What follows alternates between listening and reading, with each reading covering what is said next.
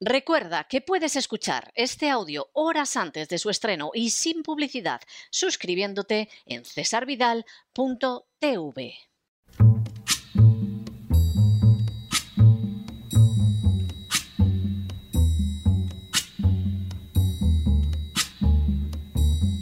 La voz con César Vidal, desde el exilio. When the night has come and the land is dark and the moon is the only light we'll see. No, I won't be afraid. Oh, I won't be afraid just as long as you stand, stand by me. Muy buenos días, muy buenas tardes, muy buenas noches y muy bienvenidos a esta nueva singladura de la voz. Soy César Vidal, hoy es el jueves 3 de diciembre de 2020 y me dirijo a los hispanoparlantes de ambos hemisferios, a los situados a uno y otro lado del Atlántico y como siempre lo hago desde el exilio. Corría el año 1876 cuando se celebraron elecciones presidenciales en los Estados Unidos de América. El primer recuento de compromisarios o votos electorales dio la victoria al candidato demócrata Samuel J. Tilden, que logró 184 frente a los 165 del candidato republicano Rutherford B. Hayes. Sin embargo, en ese recuento quedaron sin asignar 20 compromisarios pertenecientes a cuatro estados en los que ambos candidatos reclamaban la victoria. En los días siguientes, las pruebas del fraude electoral perpetrado por los demócratas se fueron acumulando, de tal manera que finalmente en 1877 se salió de la situación de estancamiento mediante un compromiso político.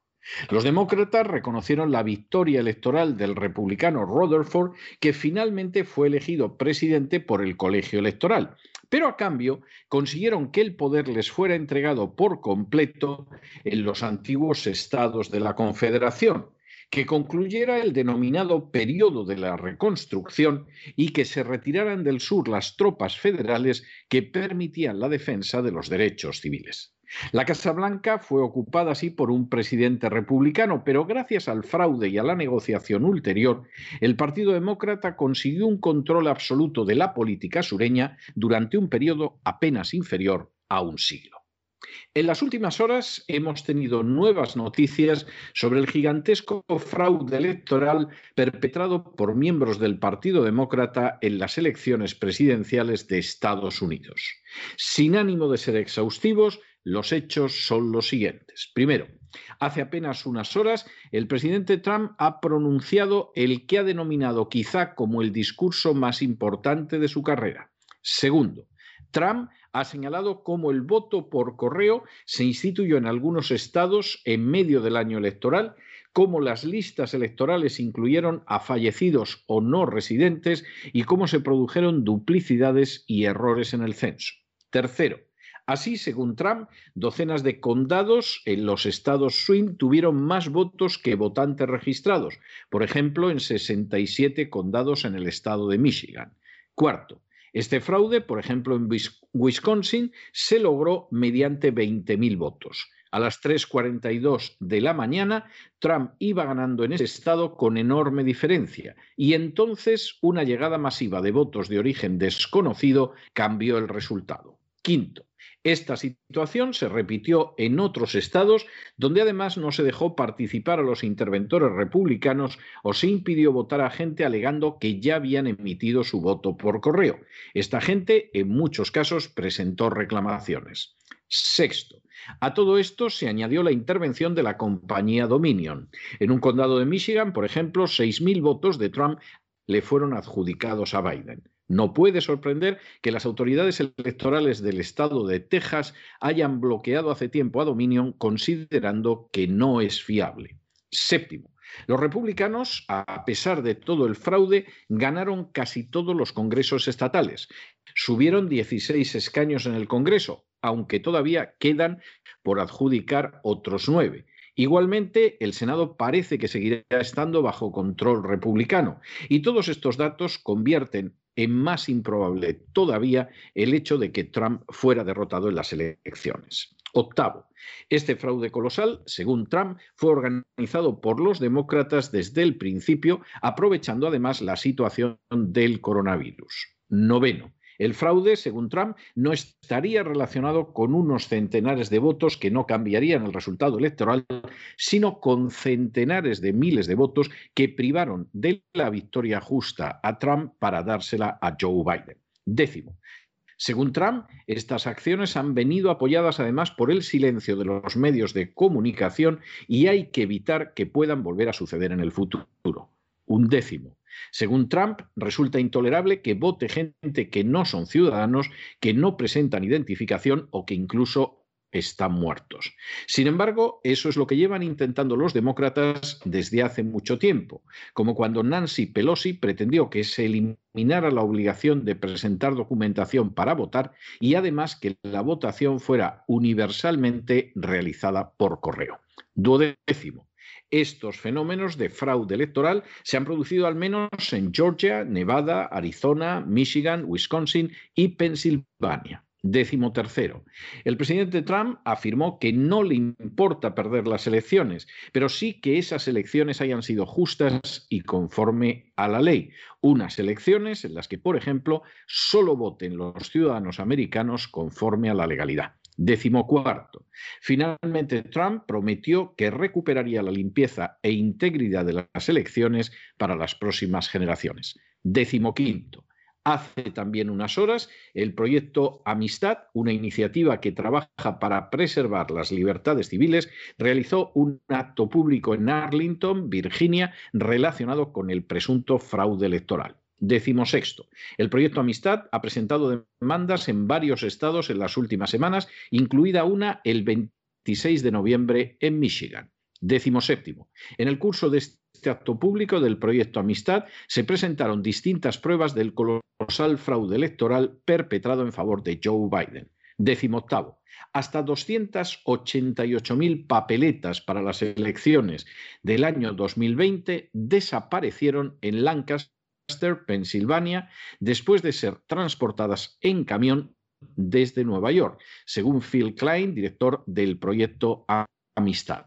Décimo noveno. Según Klein, antiguo fiscal de distrito y fiscal general de Kansas, existen pruebas de que entre 130.000 y 280.000 papeletas completas para las elecciones generales de 2020 se enviaron desde Bethpage, Nueva York, antes de que las papeletas y el tráiler en que se enviaran desaparecieran el 21 de octubre. Vigésimo. En apoyo de sus afirmaciones, Klein citó declaraciones de un subcontratista del Servicio Postal de los Estados Unidos a quien describió como denunciante. Vigésimo primero. Igualmente, Klein afirmó en un comunicado que los trabajadores del servicio postal estaban involucrados en esfuerzos ilegales generalizados para influir en las elecciones a favor de Biden. Vigésimo segundo. Así, al menos un denunciante dijo que transportaron miles de boletas ya rellenadas a través de las fronteras estatales, lo que de ser cierto constituiría un delito federal. Su grupo realizó una estimación del número de papeletas que desaparecieron. Vigésimo tercero.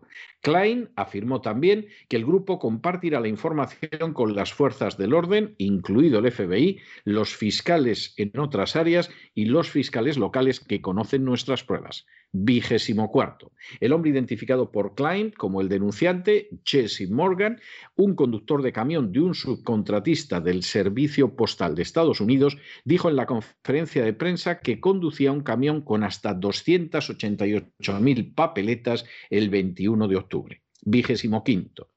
Este camión y las papeletas que transportaba desaparecieron de un depósito del Servicio Postal de Estados Unidos en Lancaster después de que él lo dejó allí. Vigésimo sexto. Morgan agregó que el personal del servicio postal exhibió comportamientos extraños que se desviaban enormemente del procedimiento y comportamiento normal ese día. Vigésimo séptimo. El conductor dio testimonio igualmente de que transportaba papeletas por correo completas con direcciones en Harrisburg, pero que tenía que entregar sus papeletas en Lancaster, lo que consideró inusual. Eso fue antes de que el tráiler desapareciera en palabras de Morgan. Vigésimo octavo. Otro denunciante del servicio postal de correos llamado Ethan Peace de Madison, Wisconsin, dijo durante la conferencia de prensa que trabaja como subcontratista del servicio de correos de Estados Unidos y que le dijeron que la oficina de correos planeaba retroceder docenas de miles de papeletas por correo antes de las elecciones del 3 de noviembre. Según Peace y Klein, esa acción buscaba eludir el plazo de presentación legal de las papeletas. Vigésimo noveno. El proyecto Amistad afirmó igualmente que obtuvo un testimonio jurado que sugiere que más de 300.000 papeletas están en litigio en Arizona, 548.000 en Michigan, 204.000 en Georgia y más de 121.000 en Pensilvania. Y trigésimo, en una línea semejante, Jesse Erpinal, abogado del equipo legal de Donald Trump, ha anunciado que se prepara para presentar pronto una demanda en la que se afirma que 40.000 personas votaron dos veces en Nevada, lo que de ser cierto convertiría a Biden en el candidato derrotado en ese estado. A pesar de la insistencia machacona en denominar presidente electo a Joe Biden, a pesar de pretender que los medios certifiquen la victoria electoral, a pesar de repetir una y otra vez que no existe fraude, a pesar de insistir en que Trump iba a conceder la victoria a Biden y a pesar de la política de deformación y ocultación de los medios de comunicación, lo cierto es que prácticamente no pasa un día sin que aparezcan nuevas y numerosas pruebas de que las elecciones presidenciales de Estados Unidos se han visto totalmente viciadas por un fraude electoral perpetrado de las más diversas maneras. Como si asistiéramos al espectáculo bochornoso de las elecciones celebradas en una república bananera, cada día tenemos más pruebas de que se utilizó un sistema de recuento de votos y un software creados precisamente para el fraude electoral. Cada día tenemos más pruebas de que existe una creciente posibilidad de que en ese fraude se produjera una injerencia extranjera. Cada día tenemos más pruebas de que hubo multitud de lugares donde se impidió la presencia de interventores del Partido Republicano. Y cada día tenemos más pruebas de que no faltaron los cargos y funcionarios públicos que participaron en el fraude, un fraude en el que votaron hasta no ciudadanos e incluso fallecidos. Un lugar especial dentro de ese fraude astronómico lo ocupan los votos por correo que en estas elecciones aumentaron de manera prodigiosa teóricamente a causa del coronavirus. A día de hoy existen multitud de testimonios que corroboran que los votos por correo vieron cambiada su fecha, aparecieron de la nada o desaparecieron si eran susceptibles de otorgar la victoria a Donald Trump, y que en esos fraudes fue innegable la colaboración de trabajadores del Servicio de Correos de Estados Unidos, de empresas dedicadas al recuento de voto y de los supervisores de estas entidades. A decir verdad, los casos que van apareciendo al respecto apuntan de manera insistente al hecho de que Biden no solo no ganó las elecciones en los estados todavía en disputa, sino tampoco posiblemente en otros donde esa victoria le fue certificada. De esta situación no se puede salir aceptando la presunta victoria fraudulenta de Joe Biden, pero tampoco mediante un pacto que permita que la derrota se transforme en triunfo en determinadas partes del país. El acuerdo de 1877, también ligado a un fraude electoral del Partido Demócrata, es una buena muestra de lo que trajo un arreglo que favoreció fraudulentamente a los demócratas. De entrada, el avance por los derechos civiles nacido de la guerra entre los estados se retrasó casi un siglo con todas sus secuelas de dolor, injusticia y sangre. Esperemos no hallarnos ante el inicio de una era semejante en que la corrupción y la mentira obtengan un triunfo que se dilate durante décadas. Mientras tanto, en el tiempo que han necesitado ustedes para escuchar este editorial, la deuda pública española ha aumentado en más de 5 millones de euros y una parte va a parar a esos periódicos que no lee casi nadie y que les ocultan a ustedes informaciones esenciales como la que acaban de escuchar. Muy buenos días, muy buenas tardes, muy buenas noches. Les ha hablado César Vidal desde el exilio. Que Dios los bendiga.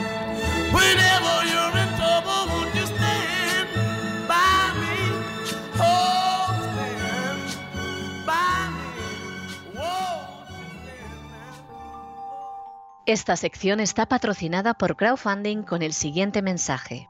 Nuestro Señor Jesucristo, el único Dios verdadero, es misericordioso y nuestro Salvador. Recuerda que puedes escuchar este audio horas antes de su estreno y sin publicidad suscribiéndote en cesarvidal.tv.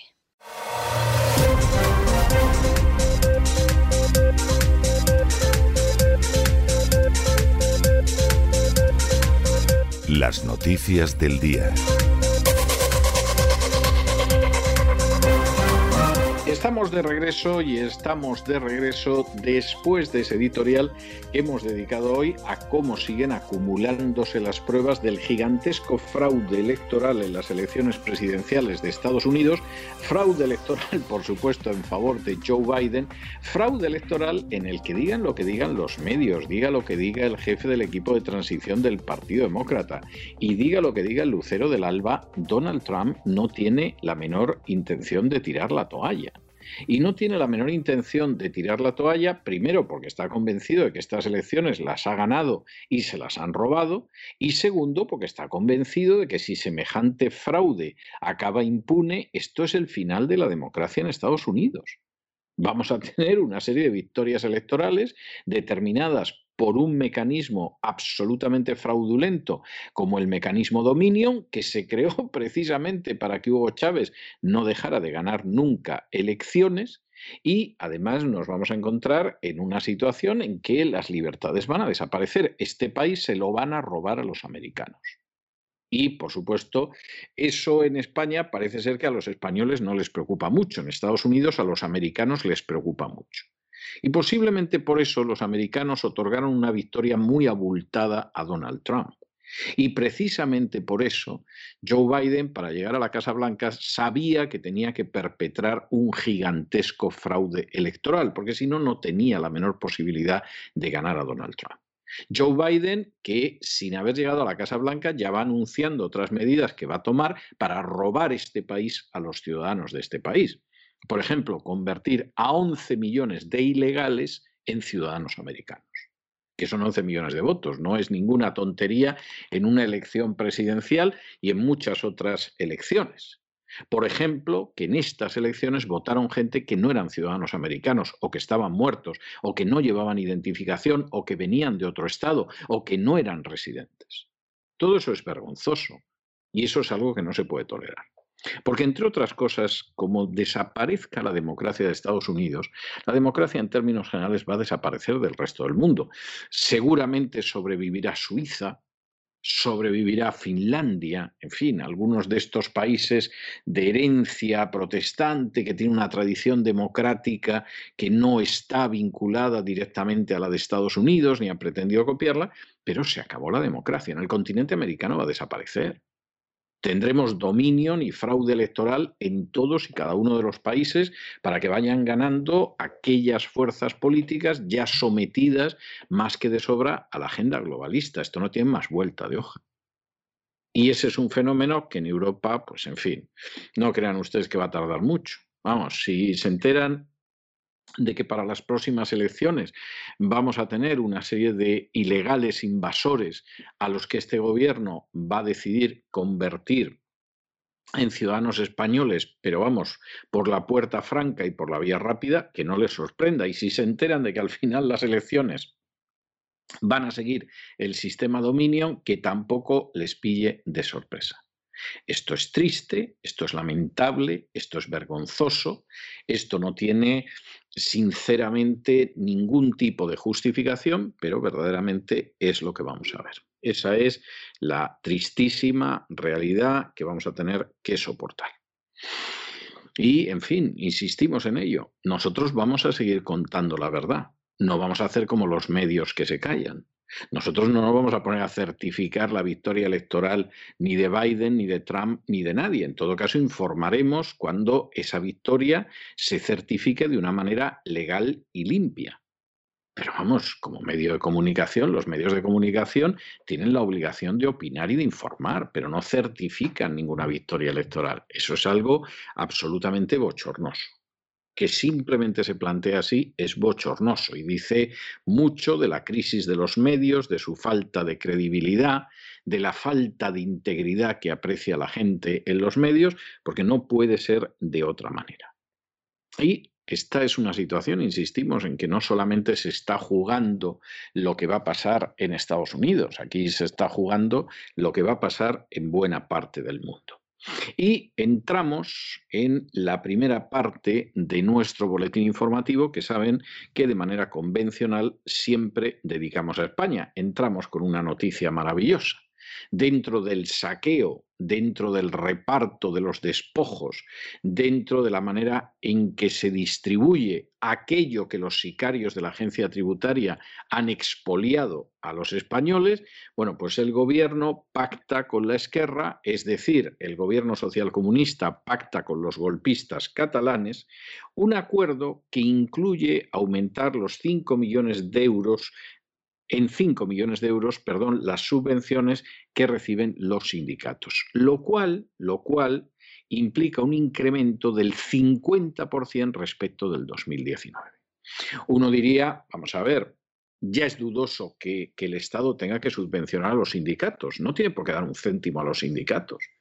Los que quieran tener un sindicato, que se afilien al sindicato y que coticen. Los que quieran pertenecer a una religión, pues que estén en esa religión y que mantengan su religión. Los que pertenecen a un partido político, pues que se dé la circunstancia de que efectivamente sostienen al partido político con sus donaciones. En España no.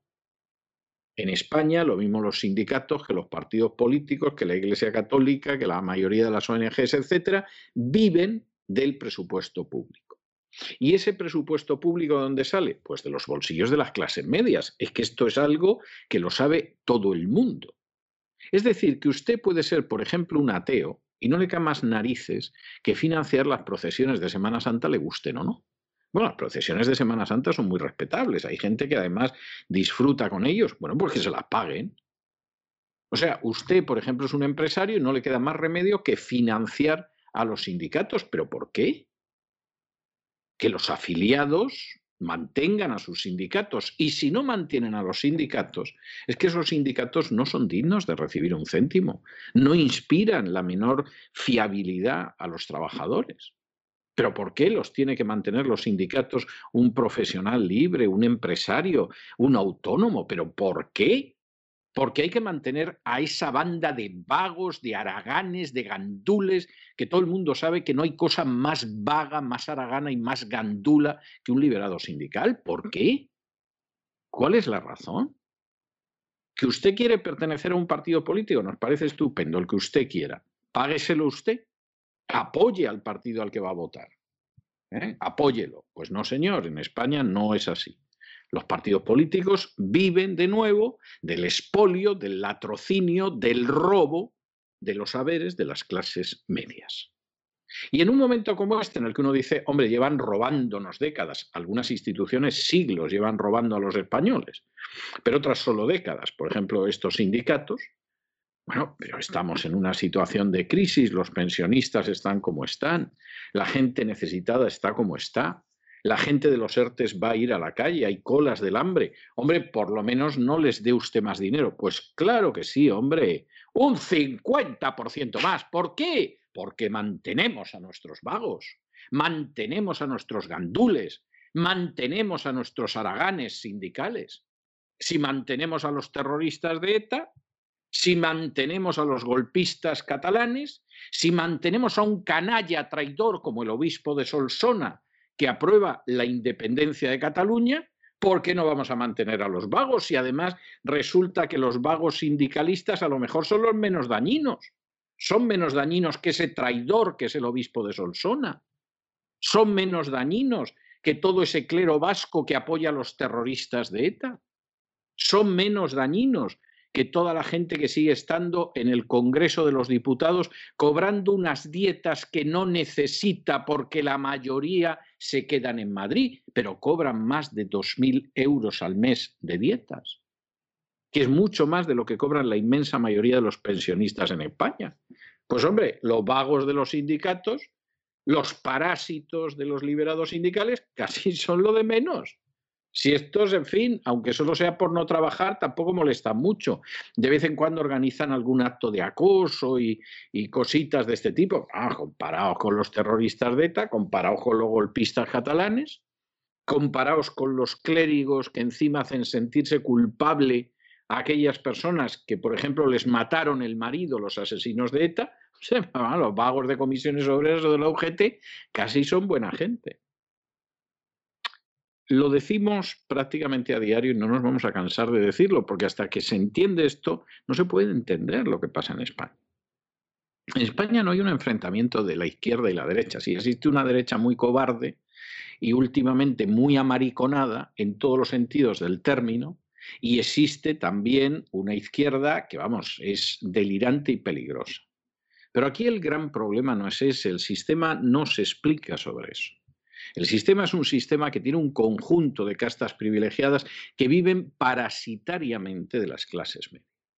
Y entre esas castas privilegiadas está lo mismo la banca más indigna de toda Europa, eh, no lo dice un servidor, lo dicen los análisis que dicen que la banca menos fiable de toda Europa es la española, unas compañías energéticas que viven a costa de los presupuestos, unos sindicatos que no viven de sus afiliados sino de los presupuestos, unos partidos políticos que tampoco viven de los afiliados y de los donantes, sino de los presupuestos, unas inmensas clientelas que no viven de trabajar, sino de los presupuestos, una Iglesia católica que se lleva el 1% del Producto Interior Bruto español, que desde luego es algo criminal. Y en tiempo de crisis, Ninguna de estas instancias privilegiadas que vive a costa de parasitar a las, a las, clases medias ha decidido, hombre, vamos a cortarnos un poco, vamos a limitarnos un poco, está la cosa muy malita y en fin, no sea que aquí finalmente se acabe produciendo un estallido social, porque la gente está desesperada y esperar todos los días en una cola para que te den algo de comer es terrible. No, no, no, no, no, no. Como hay crisis, robamos más.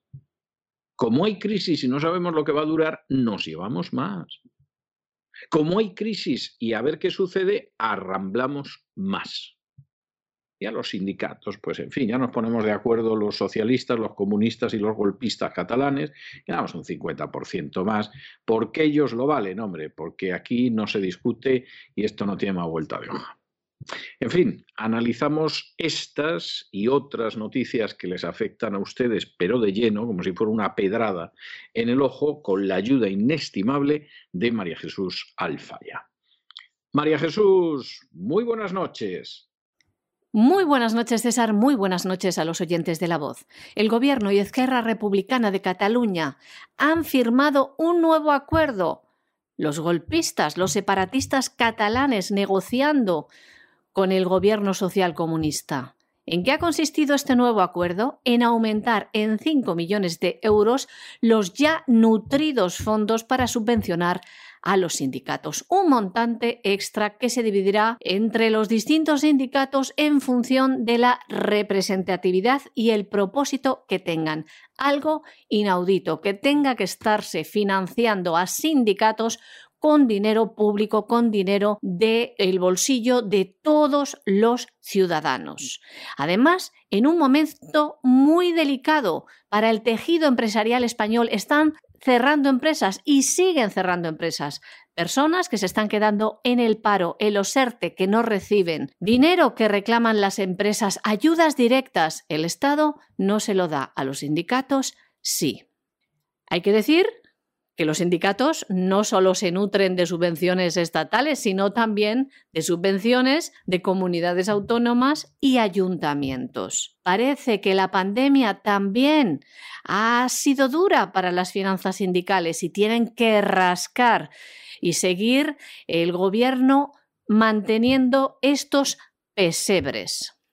Claro, porque los sindicatos también se nutren de trabajadores y estos al quedarse en paro y en los ERTES, pues han disminuido las cuotas que les dan. ¿Y ahora qué pasa? Que estamos obligados todos los españoles, vía impuestos, vía presupuestos generales del Estado, a financiar a estos sindicatos. Algo inaudito. Y como decimos, mientras hay dinero para los sindicatos, no hay para los ERTES, ni para las empresas o para los pensionistas. El gobierno social comunista, entre los presupuestos, no plantea subida para los pensionistas, únicamente una subida acorde con la subida del IPC, que eso es por ley, del 0,9%. Como ven, los sindicatos les interesan más que los trabajadores, más que las empresas, más que los pensionistas o más que las madres trabajadoras, que ahora, al estar en un ERTE, Hacienda les ha quitado los derechos para poder disfrutar de la deducción por maternidad y también les ha quitado el abono anticipado por ese periodo. Como decimos, otra concesión a los independentistas, a ese mismo partido que ha perpetrado un golpe de Estado contra España. Pues ya ven, otra que le da más dinero para Cataluña vía presupuestos que pagamos todos los españoles. España nos roba, dicen. Pues vamos a robarles nosotros a ellos. Ahora, en los presupuestos, también acordado con el Gobierno, destinar 100 millones de euros en inversión ferroviaria, que se van a distribuir 60 millones en alta velocidad y 40 millones en mejoras de líneas de rodalíes de red de ferrocarril. Todo esto para Cataluña. Bueno, y la noticia que les vamos a dar ahora, pues es una de esas noticias que demuestra hasta qué punto el tan cacareado y además de una manera orgullosa estado del bienestar en España es una montaña de guano por si alguien no se ha dado cuenta del desastre que es la sanidad y hay alguien que sigue sin darse cuenta del desastre que es la universidad y hay gente que todavía no se ha dado cuenta del desastre que es la educación en España. Eso para empezar. Bueno, ¿y, a qué viene ahora? Pues miren ustedes, Amnistía Internacional denuncia que en las residencias de Madrid y de Cataluña se dejó morir a los ancianos vulnerándose al menos hasta cinco derechos humanos fundamentales. Algo, dicho sea de paso, que ha pasado también en otros lugares. Y en este sentido es tremendo. El derecho a la salud, a la vida, a la no discriminación, a la vida privada y familiar, a una muerte digna, etcétera, etcétera, etcétera. Esto es algo verdaderamente terrible, es algo verdaderamente terrible que no se puede pasar por alto. Por cierto, esto es responsabilidad directa de Pablo Iglesias, el comunista, que por supuesto no va a responsabilizarse de nada porque sería la primera vez en su vida que lo hace. Pero lo que ha pasado con los ancianos durante la crisis del coronavirus ha sido pavoroso. Más del 90% de la gente que ha fallecido de coronavirus eran ancianos que además tenían algún otro tipo de complicación de salud. No es que hayan muerto de coronavirus, han muerto con el coronavirus, pero se han muerto.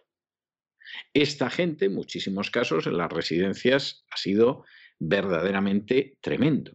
En otros casos los asesinaron en masa tranquilamente como en Cataluña donde había un protocolo que dependía de la Secretaría de Sanidad, el equivalente a un Ministerio de Sanidad en un gobierno nacional, en el que se decidió que si en 15 minutos de oxígeno los ancianos de más de 70 años no reaccionaban, se los mataba. Así, el genocidio. El nacionalismo catalán, entre otras cosas, que ha demostrado a lo largo de su historia que es golpista, que es asesino, que es ladrón, que es corrupto, que es torturador, hemos sabido también que era genocida. Y además ese genocidio lo ha llevado a cabo con pobres ancianos, a los que en un momento determinado, si no respondían a 15 minutos de oxígeno, que hubiera sido verdaderamente milagroso, vamos, milagroso, pues se les administraba una sustancia que mira tú qué casualidad, en algunos estados de Estados Unidos, donde se aplica la pena de muerte por inyección letal, se utiliza precisamente esa sustancia para provocar la muerte del reo, en Cataluña de los ancianos. Y esto lo tiene que decir Amnistía Internacional, porque por supuesto, mucho miedo, mucho mascarilla, mucho a ver cómo va usted, mucho si hace footing no se quite la mascarilla, mucho el plato de aceitunas, idiota, que eres una idiota, pero al final más del 90% han sido ancianos de más de 70 años. Y esto, esto es algo verdaderamente tremendo. Y dice mucho de lo que es una sociedad.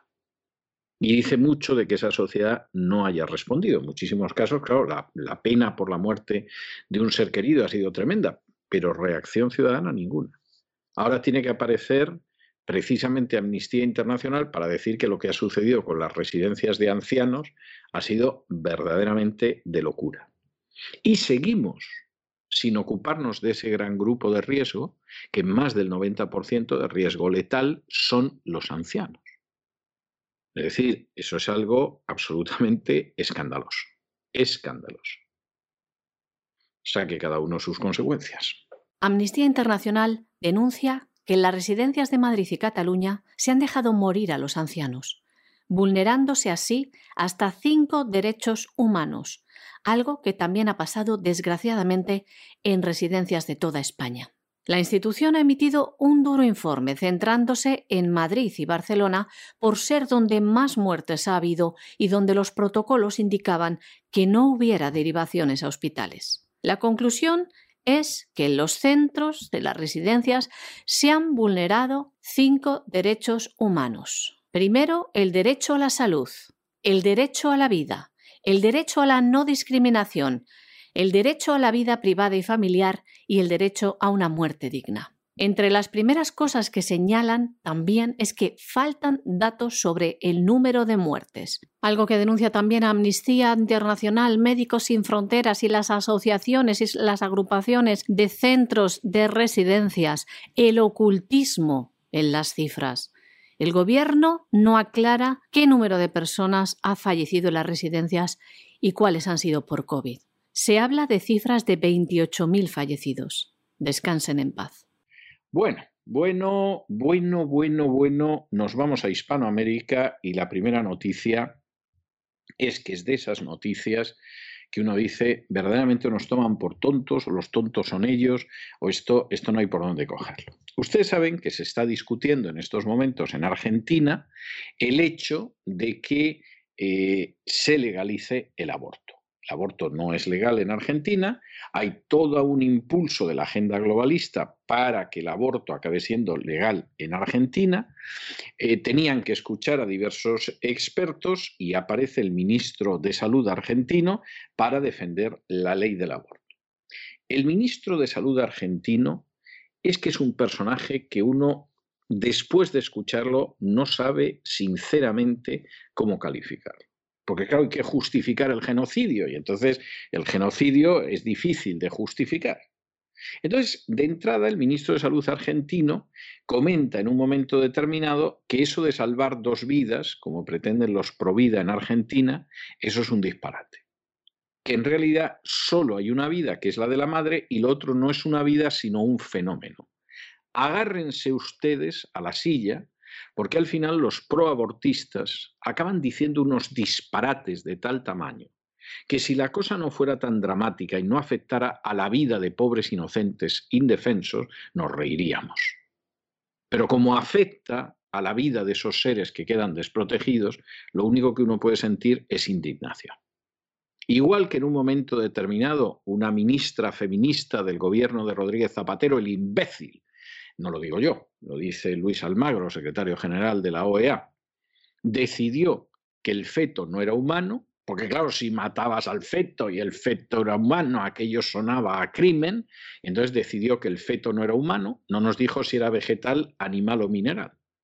Tampoco nos dijo cuándo en un momento determinado eso se convierte en humano. A lo mejor resulta que es una especie de, tercius genus por ahí desconocido, pero en el momento ya que sale del vientre de la mamá y a la mamá no le importa tenerlo, pues entonces resulta que ya sí es humano. Antes no sabemos lo que era, un alien a lo mejor. La ministra lo dijo y se quedó tan fresca. Bueno, pues según el ministro de Salud de Argentina, eso no es una vida, eso es un fenómeno. Tócate las narices, María Antonia una de estas cosas que dices, pero bueno, el ministro de Salud de Argentina en vez de mate consume algún otro tipo de, de, sustancias, esa sustancia psicotrópica, porque verdaderamente decir esto es que nos toman por imbéciles o el propio ministro no tiene ningún sentido. Siguiente argumento del ministro, que bueno, ya esto es algo, esto ya desafía el sentido común más elemental. Eso no puede ser una vida. ¿Y por qué no puede ser una vida la vida de, ese niño que se está gestando? Pues muy sencillo. Porque si fuera una vida, estaríamos hablando del mayor genocidio universal. Y eso no puede ser, no puede ser el mayor genocidio universal porque la mitad del mundo civilizado lo perpetra.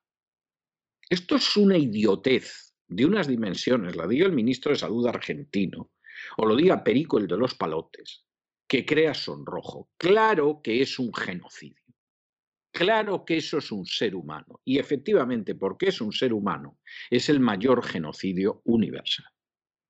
Porque solamente las vidas destruidas en abortorios desde los años 80, que se dice pronto, son más de 1.400 millones de vidas.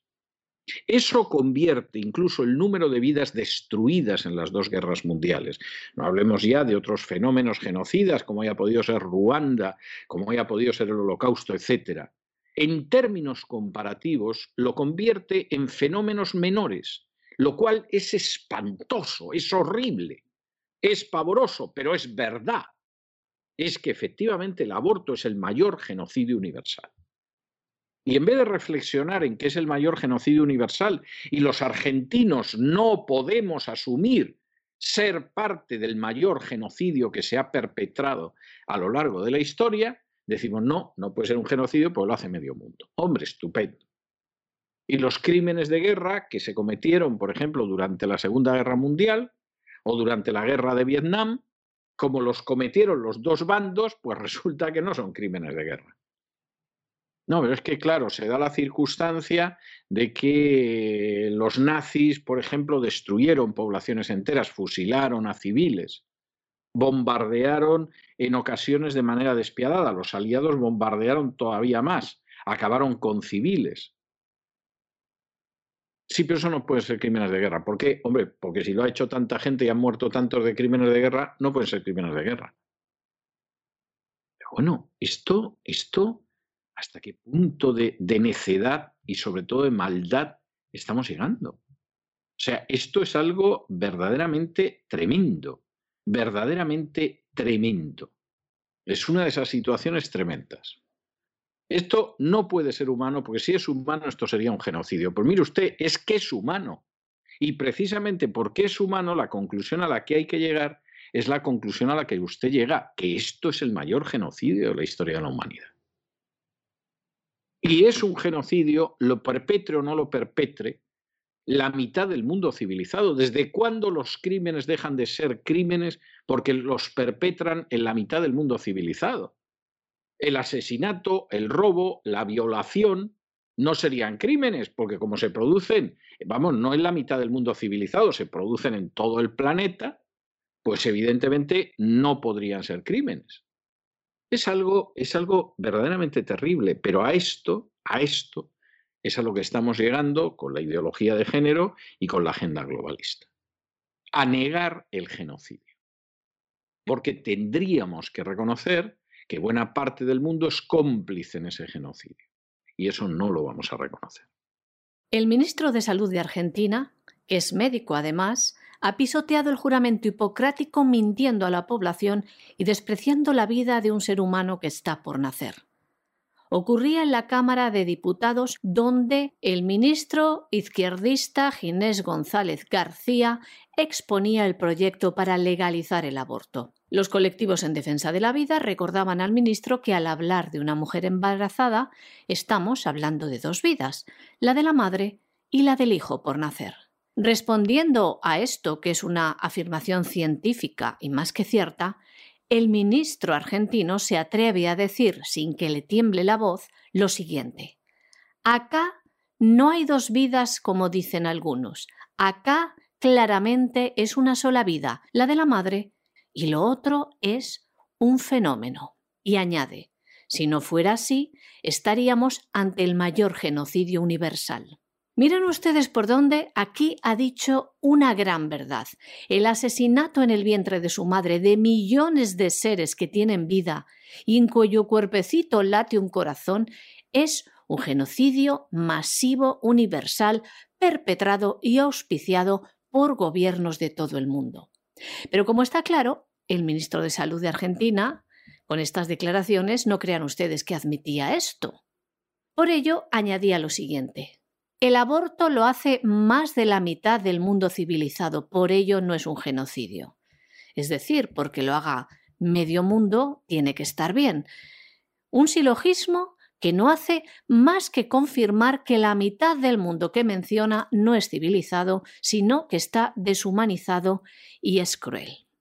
El trabajo de los lobbies abortistas que sacan pingües beneficios de estos asesinatos permitidos con la ayuda de los gobiernos perpetradores de estos crímenes han hecho muy bien su trabajo, hacer creer que la vida en el seno de la madre no es una vida. Como demuestran los científicos, es vida desde el momento de la concepción. Pero afirmaciones criminales como las que acaba de hacer el ministro de Salud argentino las hemos escuchado en boca de ministros españoles. Durante el gobierno de Zapatero, en el año 2009, la ministra socialista de Igualdad, Viviana Aido, decía lo siguiente. Los fetos de menos de 13 semanas son seres vivos, pero no podemos hablar de seres humanos. Es decir, para ella, un feto no es un ser humano. ¿Qué da a luz entonces una mujer? ¿Una planta? ¿Un rinoceronte? Está claro que tras estas afirmaciones no pensamos que haya ignorancia, sino mucha mala fe y muchos intereses económicos. Bueno, y el gobierno cubano sigue lo suyo, que es en responder a las manifestaciones populares, tampoco es que sean muchas, pero bueno, hay algunas protestas de artistas aplicando el artículo cuarto de la Constitución cubana, eh, constitución que se reformó recientemente para que, por ejemplo, pueda entrar en algún momento el matrimonio homosexual, pero desde luego no para que exista algo que lejanamente se parezca a la libertad. Y entonces el artículo cuarto de la Constitución, que hace referencia al grave crimen de traición a la patria, pues se dedica a reprimir con detenciones, con interrogatorios y con que os vais a enterar de cómo se apliquemos el artículo cuarto a aquellos que en un momento determinado lo que quisieran es respirar con una cierta soltura en Cuba, un poquito, ¿eh? tampoco crean ustedes que tanto, pero bueno, que les dejen de alguna manera respirar. Bueno, pues ni hablar, ¿eh? Y cuidado, cuidado, cuidado, porque como nos acojamos al artículo cuarto de la recientemente reformada Constitución de la República Cubana, os vais a enterar de la que os viene encima. Que de momento estamos dando leña, deteniendo gente, pero estamos siendo hasta benévolos. Cuidado que os aplicamos el artículo cuarto, que para el caso como si fuera el artículo 33, y os vais a enterar. Hace unos días, diversos artistas cubanos fueron detenidos y encarcelados, como es el caso de Denis Solís González, uno de los miembros del movimiento San Isidro. Fue condenado en juicio sumario a ocho meses de cárcel por un falso delito de desacato. Eso hizo que el pueblo se movilizara, que saliera a las calles. Centenares de artistas, escritores e intelectuales se concentraron frente al Ministerio de Cultura. La respuesta del gobierno comunista cubano ha sido sacar a las calles a efectivos militares, las tropas especiales antimotines, todos ellos fuertemente armados. Además, agentes del temido Departamento de Seguridad del Estado han perpetrado numerosas detenciones ilegales, interrogatorios y mantienen una constante vigilancia contra decenas de manifestantes, especialmente contra los miembros del movimiento San Isidro. El presidente Miguel Díaz Canel, como máximo representante de la dictadura comunista cubana, dice que estas protestas ciudadanas son intentos de Donald Trump de derrocar la revolución cubana.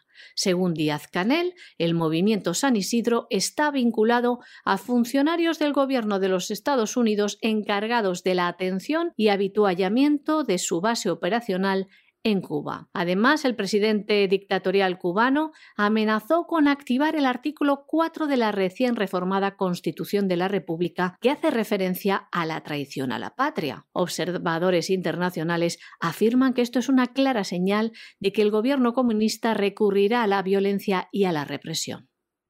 Nos vamos a la, eh, a la, sección de internacional y empezamos, lo contábamos en el editorial de hoy, con ese discurso de Donald Trump de hace apenas unas horas, discurso que él empieza definiendo como quizá el más importante de toda su carrera. Eso es discutible. Eso es discutible, porque al final decir cuál ha sido el discurso más importante de Donald Trump, pues seguramente aquel discurso en el que él comentó cómo los patriotas estaban opuestos a los globalistas, pues quizás se acerque más a ser el discurso más importante de su carrera, pero en cualquier caso este es muy importante. ¿Por qué?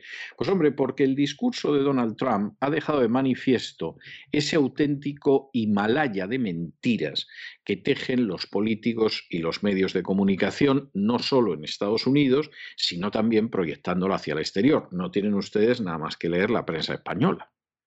Claro, cuando uno ve al corresponsal en Estados Unidos de la razón, comprende que la razón se haya salido del OJD porque no la debe de leer ni el padre de Maruenda, si es que el hombre todavía vive y no pasó a mejor vida hace ya tiempo. Claro, al final esto es verdaderamente tremendo. Silencio sobre el discurso de Trump, ni palabra del discurso de Trump, repetir el llamar presidente electo a Biden, insistir en que no hay pruebas del fraude, bla, bla, bla, bla, bla. Las pruebas del fraude se cuentan por millares a día de hoy. Las acciones judiciales son continuas.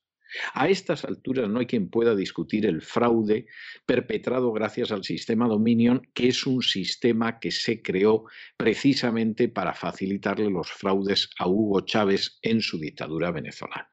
A día de hoy nadie puede discutir que de pronto, cuando era obvio que Joe Biden perdía de calle en la mayoría de los estados en Estados Unidos, empezaron a llegar pues multitud de camionetas con votos falsos que qué casualidad eran favorables a Biden. A estas alturas también sabemos que había millares de papeletas favorables a Trump que desaparecieron por el camino. A estas alturas está más que demostrado que no se permitió a los interventores republicanos participar en el recuento en estados clave.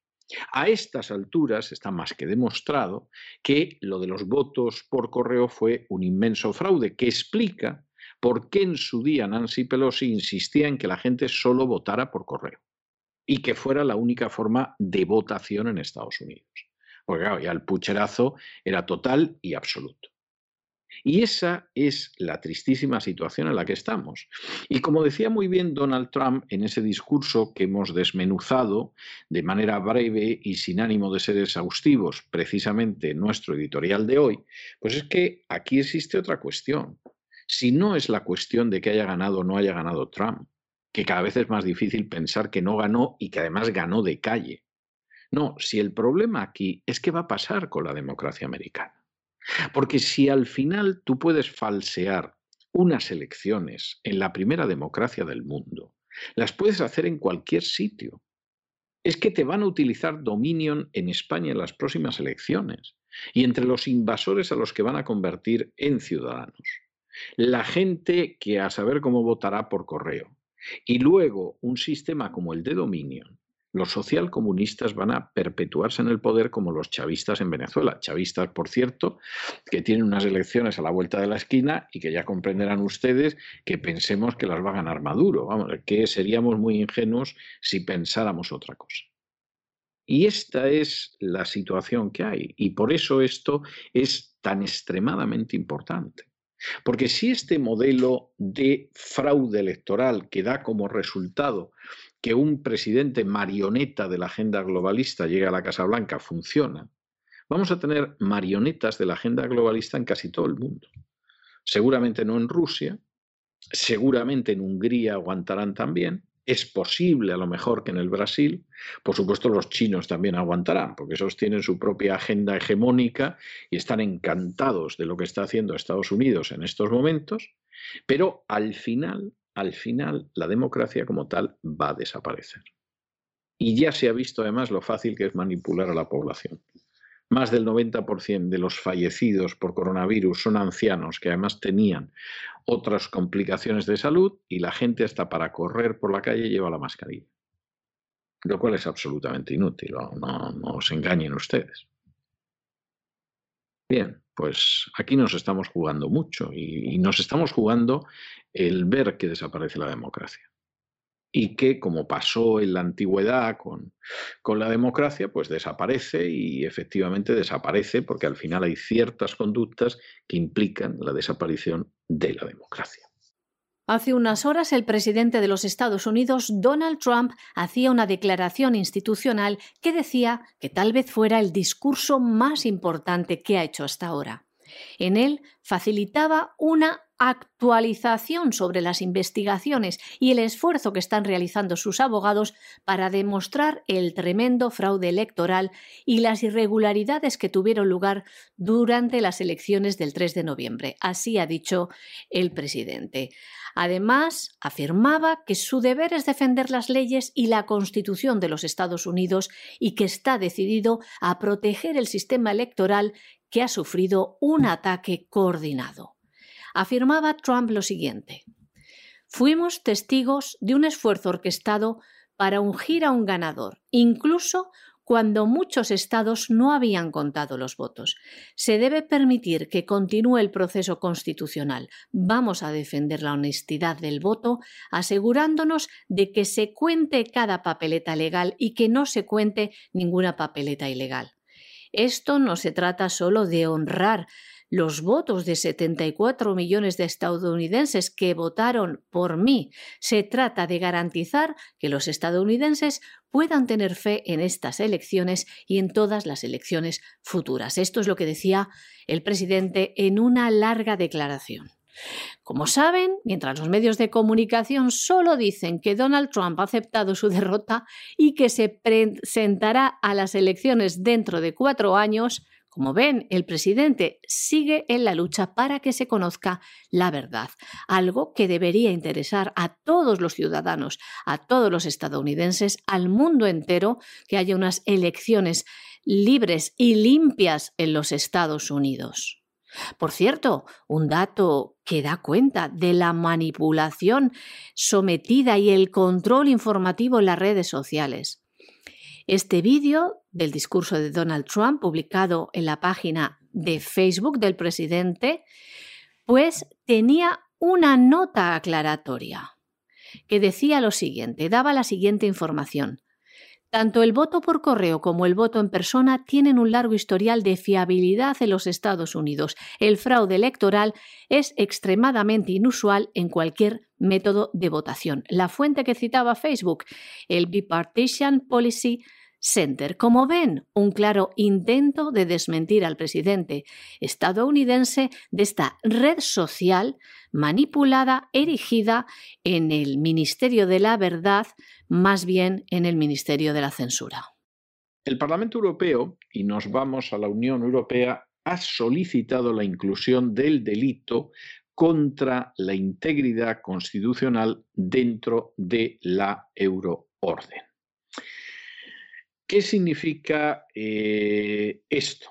Esto es muy interesante. Pues hombre, muy sencillo. Que si de pronto hay un golpista en Cataluña que se llama Puigdemont o Perico el de los palotes, que efectivamente pretende ir contra la integridad constitucional y se marcha a Bélgica, país bastante desagradable en términos generales, pues evidentemente Bélgica no puede negarse a ejecutar una euroorden para devolver a Puigdemont a España y que si hay justicia se pase el resto de su vida en prisión. Y efectivamente, para que no haya problemas con la euroorden, pues la idea está en que vaya contra la integridad constitucional. Pero claro, ustedes saben que el gobierno social comunista español está a partir un piñón con los golpistas de Cataluña, igual que con los nacionalistas y los terroristas de las Vascongadas, y por lo tanto no tiene la menor intención de que le devuelvan a Puigdemont, que anda por ahí zascandileando por Bélgica a costa del presupuesto, que como ustedes saben se nutre con el dinero que los sicarios de la agencia tributaria les roban a las clases medias. Y entonces, en medio de esta situación, pues dentro del Parlamento Europeo, y como claro, esta propuesta pues no hay manera de echarla atrás, los socialistas han decidido que además el Parlamento añada que esos delitos sean cometidos usando la violencia.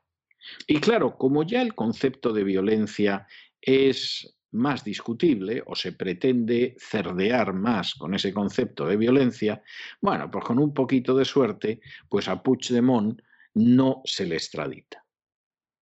Y uno dirá, ¿pero por qué si es evidente que ha cometido un delito contra la estructura constitucional de España? Sí, sí, pero como no lo hizo dando bofetones. Oiga, pero si las acciones violentas fueron obvias, si se veían en la calle, si eso no tenía más vuelta de hoja. Ya, ya, pero no, porque queremos pactar con los golpistas, que siempre ha sido una cosa que en el Partido Socialista nos ha puesto. Esta es la situación la idea del Parlamento Europeo es buena. Se supone que se les aplicaría esta chusma. Sí, pero con, la coletilla que en estos momentos ha puesto el, el, grupo socialista dentro del Parlamento Europeo, no se hagan ustedes muchas ilusiones, porque no sabemos. Lo mismo Puigdemont deciden que, bueno, que es como Gandhi, pero con flequillo, y que por lo tanto, pues no lo van a extraditar y mientras tanto a la espera de los indultos que quiere dar el gobierno a los golpistas. Y luego a ver cómo les acomodamos la vida, porque un golpista sin un buen pesebre, pues realmente es poco, es poco, es poco, es poco. En fin, es tremendo esto, ¿no? que a veces no se puede uno hacer muchas ilusiones con ciertas cosas. Siempre aparece algún socialista que la descarrila. La Comisión de Libertades Civiles del Parlamento Europeo ha pedido ampliar la lista de 32 delitos que comportan una entrega automática en el caso de que se dicte una euroorden. Además, sin que haya que comprobar si el delito está tipificado de la misma manera en el país que solicita la extradición y en el país que la recibe.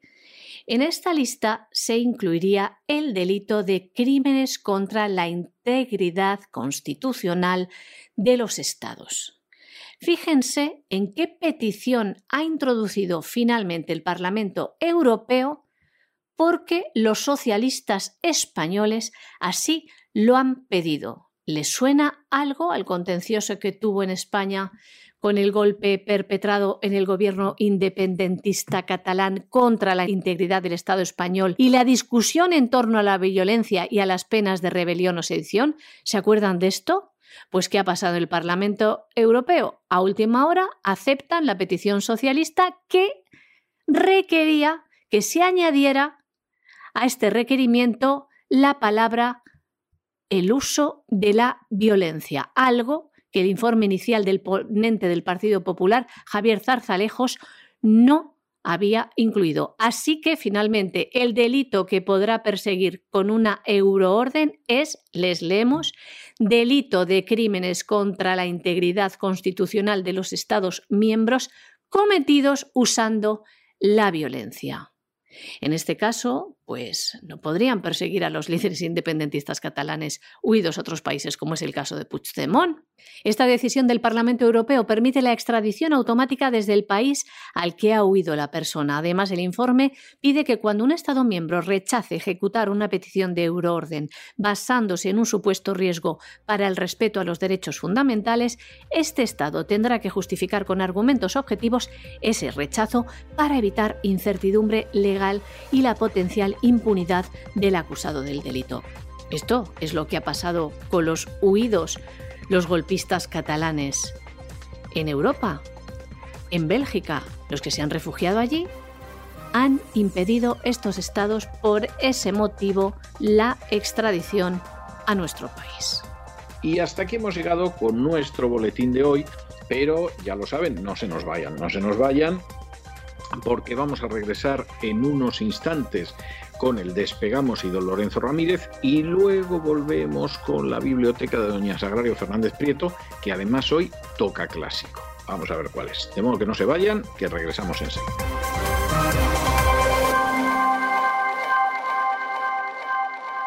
Recuerda que puedes escuchar este audio horas antes de su estreno y sin publicidad suscribiéndote en cesarvidal.tv.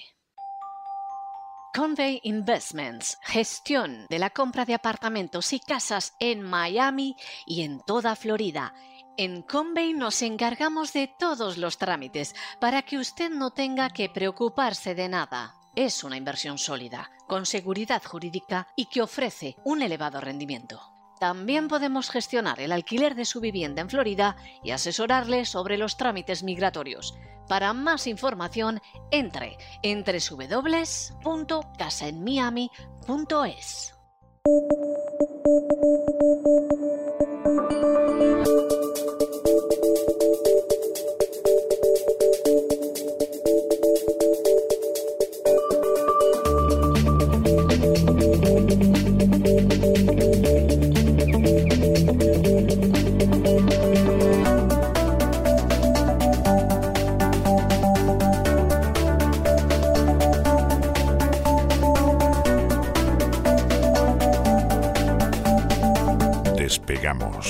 con Lorenzo Ramírez.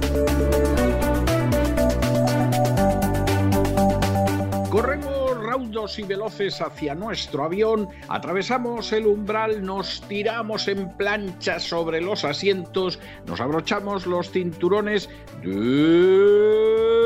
despegamos y nos elevamos por los aires hasta alcanzar nuestra altura y nuestra velocidad de crucero.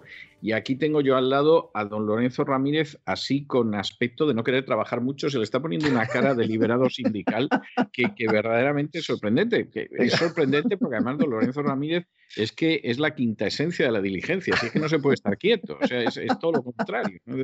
¿no? sé, será algún virus, algo de este tipo, ¿no? Pero, pero ya digo, por un instante yo he sentido así como un escalofrío, como que se me paraba el corazón, porque se le está poniendo cara de liberado sindical. O sea, no puede ser.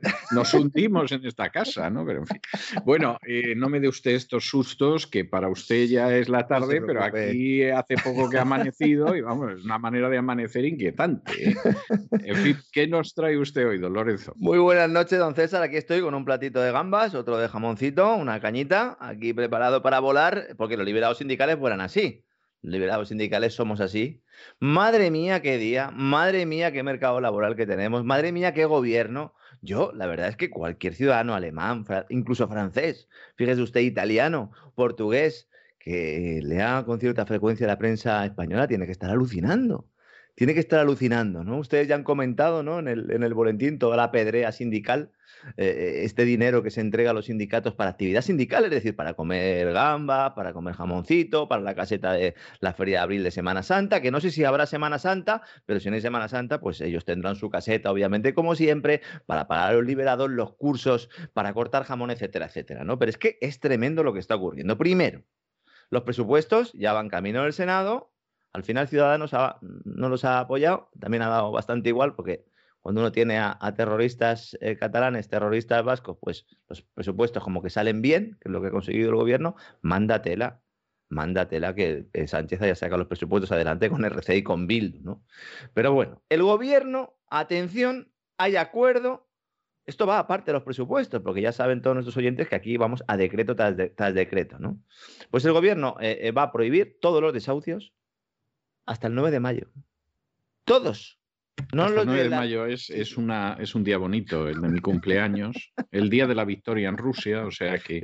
¿Es su cumpleaños el día 9 de mayo? El 9 de mayo, sí, además... ¿El de usted? Eh, ah, pues sí, sí, desconocía por completo. Sí, sí, además tiene su gracia porque cuando yo he estado con, con amigos rusos y en algún momento de eso que hablan de, del cumpleaños y tal, y entonces yo digo, el 9 de mayo, y empiezan a decir, Jem Paviedi, Jem Paviedi, o sea, el día de la victoria, ya, ya has ganado un montón, ¿eh? Ya has ganado un montón, porque claro, es, es una fecha peculiar y allí además la sienten de una manera muy entrañable. Entonces, sí, sí, es...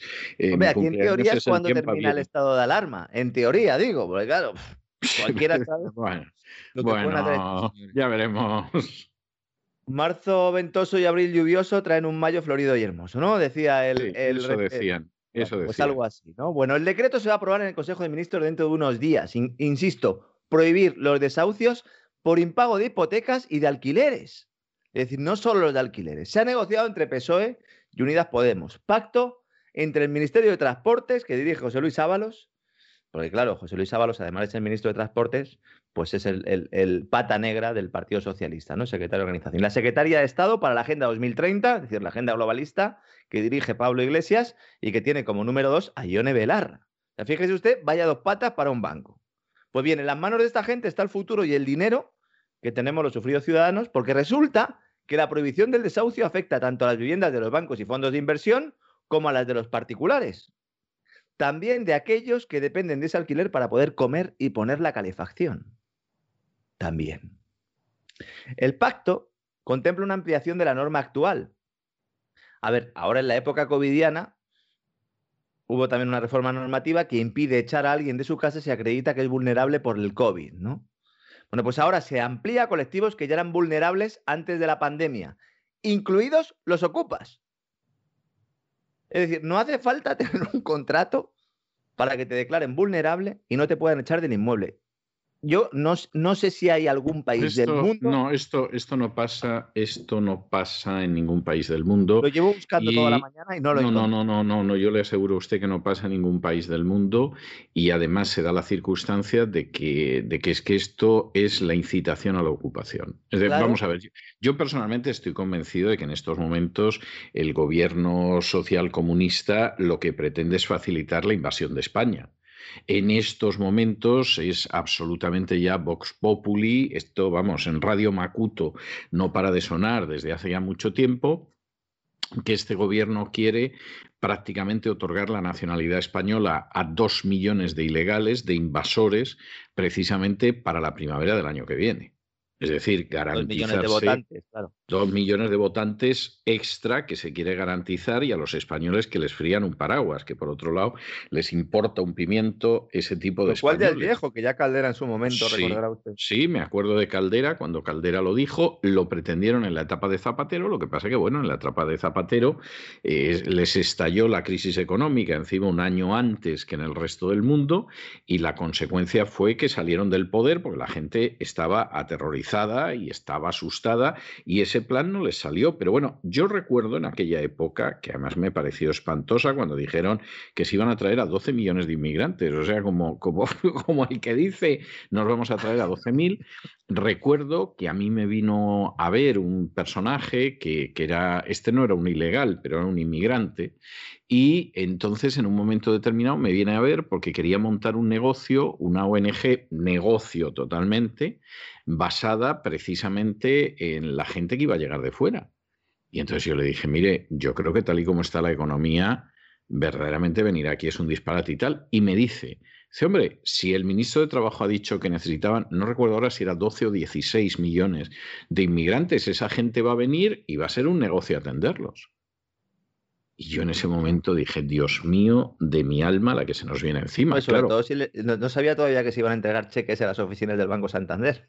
No, y que además los cheques son nominativos, o sea, ya el remate. O sea, lo que es que es que estas cosas, claro, según te pilla, te ríes o te dan ganas verdaderamente de, de hacer un disparate. Porque resulta que tú estás entregando a los ilegales, es decir, a unos invasores, es, es decir, a una gente que ha quebrado la legalidad de tu país les das un cheque nominativo para que vayan a cobrarlo. En un país donde a los autónomos todavía los van a estrujar más, en un país donde todavía le van a hacer más daño a la gente que trabaja, en un país donde todavía los sangran más por impuestos, en un país donde cada día que pasa son más canallas los esbirros de la agencia tributaria y donde las pensiones son miserables y donde vas a acabar con la educación especial de los niños. Entonces, todo eso lo vas a suprimir, pero tú te permites dar cheques y encima, vamos, sin identificación, o sea, cheques nominativos a invasores. Bueno, pues, pues esto es algo tremendo. Ya no voy a entrar en algunos vídeos que circulan sobre el cachondeo mayúsculo, por llamarlo de una manera suave, de miembros y miembros de Cruz Roja con los ilegales. A mí me recordaba la película famosa, ¿no? Las chicas de la Cruz Roja, ¿no? Pues sí, sí, pues las chicas de la Cruz Roja ahora, más que las chicas, parece que habría que calificarlas de otra manera. Pero, pero efectivamente tú dices, pero, pero, pero esto es una locura.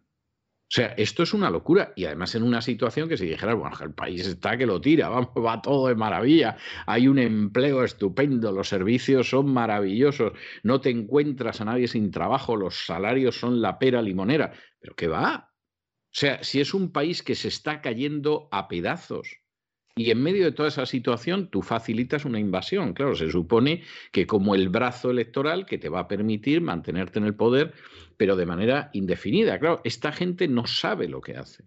Es decir, cuando en un momento determinado tú te encuentres con una población islámica fuerte en España, Es, es ahora que, que son todavía relativamente pocos y te pueden imponer condiciones en los colegios, te imponen condiciones en las escuelas, te imponen condiciones en las barriadas. matan al profesor, le cortan el cuello al profesor. Algo de este tipo. Cuando tú tengas un porcentaje de millones de votantes islámicos, bueno, estos, las feministas se van a enterar de lo que vale un peine. ¿eh? Los homosexuales se van a enterar de lo que vale un peine. Y los clérigos que están tan interesados en que entren por las subvenciones que cobran del Estado, se van a enterar de lo que vale un peine.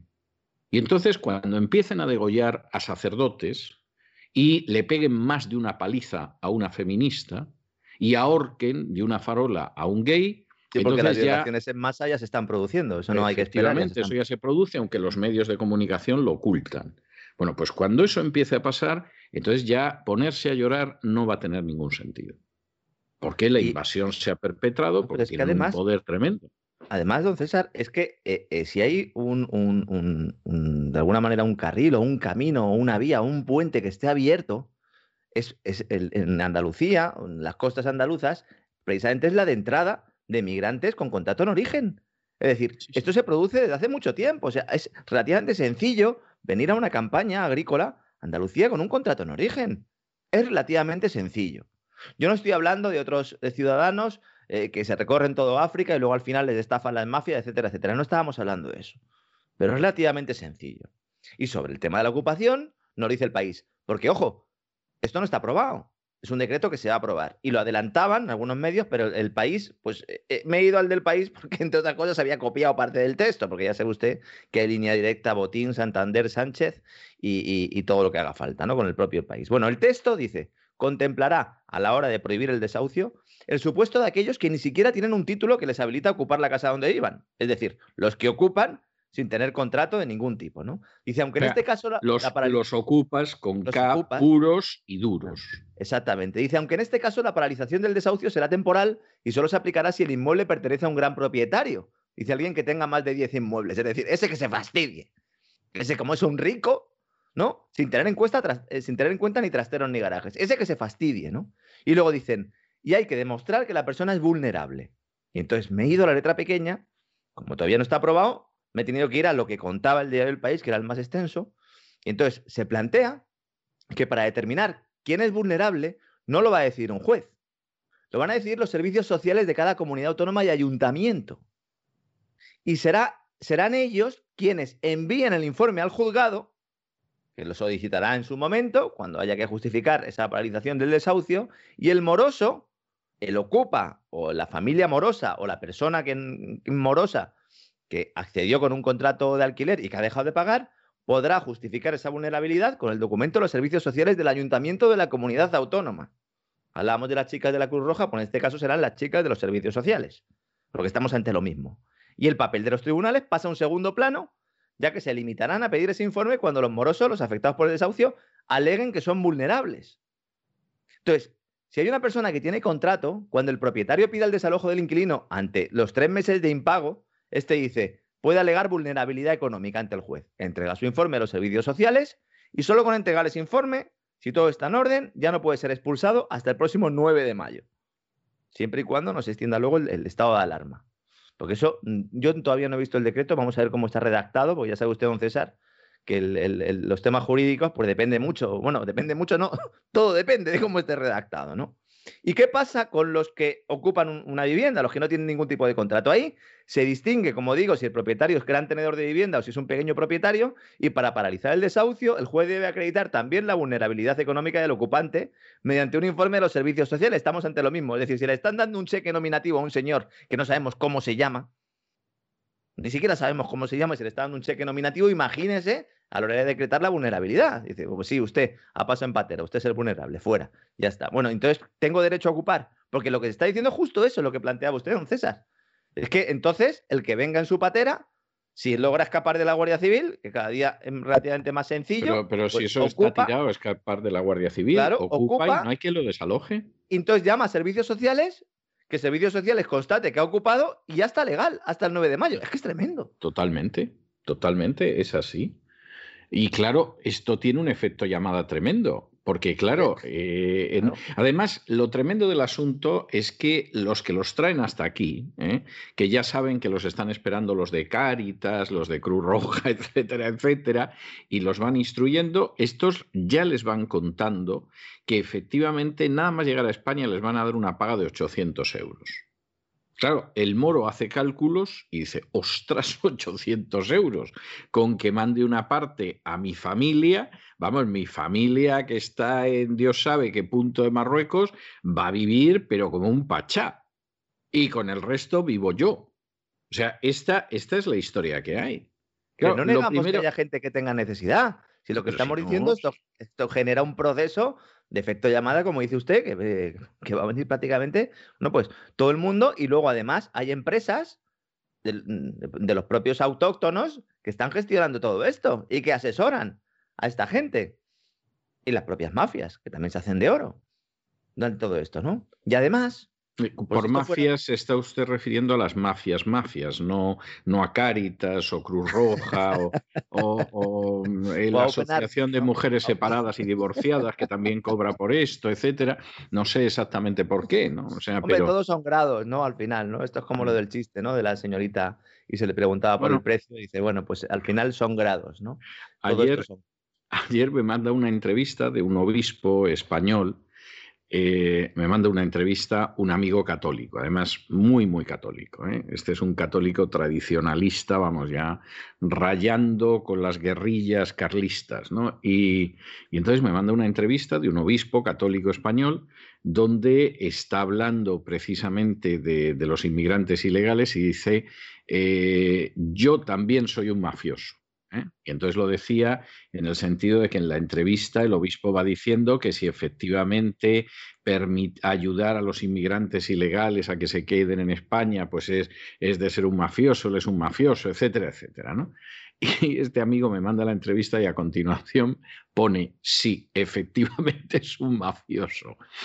O sea, es que, es que verdaderamente es tremendo. Entonces, vamos a ver, el obispo este, yo me imagino que eh, no, no, no tiene nada que ver con las mafias en un sentido estricto pero que es un colaborador objetivo de esas mafias y que luego colabora con ONGs que hacen tanto más daño que esas mafias, eso no tiene vuelta de hoja. Y, vamos hasta arriba, hasta Naciones Unidas y hasta donde haya que llegar. ¿no? Pero es que además hay más gente haciendo negocio con esto.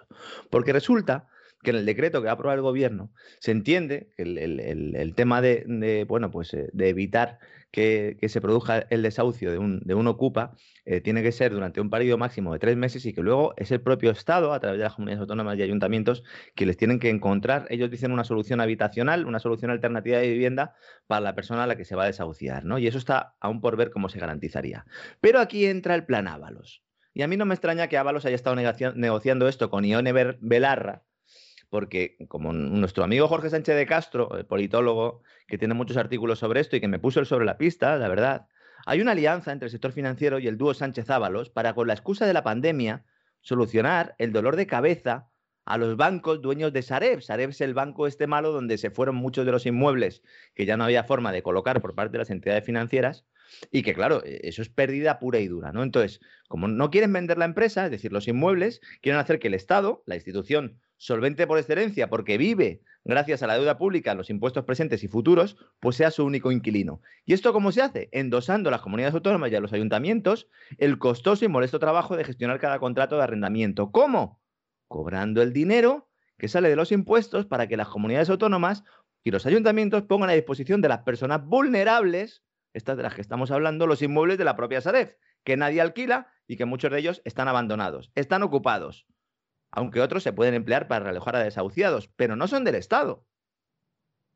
Ojo, no son del Estado, ya son, son de los propios bancos, ¿no? de las propias asociaciones, y, esto sí que podríamos decir que podrían ser organizaciones mafiosas. No es un negocio perfecto, ¿no? Entonces, cuidado, porque aquí lo que se está haciendo es, bajo el pretexto de la política social, como siempre, ayudar a los amiguetes, ¿no? Fíjese que el acuerdo en el gobierno llega después de que Podemos, RC y Bildu retiraron la enmienda conjunta que habían presentado los presupuestos porque ellos pretendían prohibir los desahucios hasta 2022. Recordará usted que comenté aquí diciendo, bueno, pero si Podemos estar en el gobierno, ¿por qué presenta una enmienda a los presupuestos que ha presentado él mismo? Oiga, pues haber hecho la modificación antes, ¿no? Pero claro, para quitar esta enmienda, el gobierno pues llega a un acuerdo, ¿no? Aparte de todo lo que hemos comentado, el efecto de llamada, etcétera, etcétera, hay, hay una implicación clara sobre el mercado inmobiliario. Lo explica muchas veces, no voy a insistir mucho en ello, pero la mayoría de las viviendas, 8 de cada 10, algunos dicen que 9 de cada 10, están en manos de particulares, no de fondos de inversión o bancos. Y aunque lo estuvieran en manos de fondos y de bancos, el resultado sería el mismo. Se reduce la oferta de viviendas en alquiler. Es que es obvio.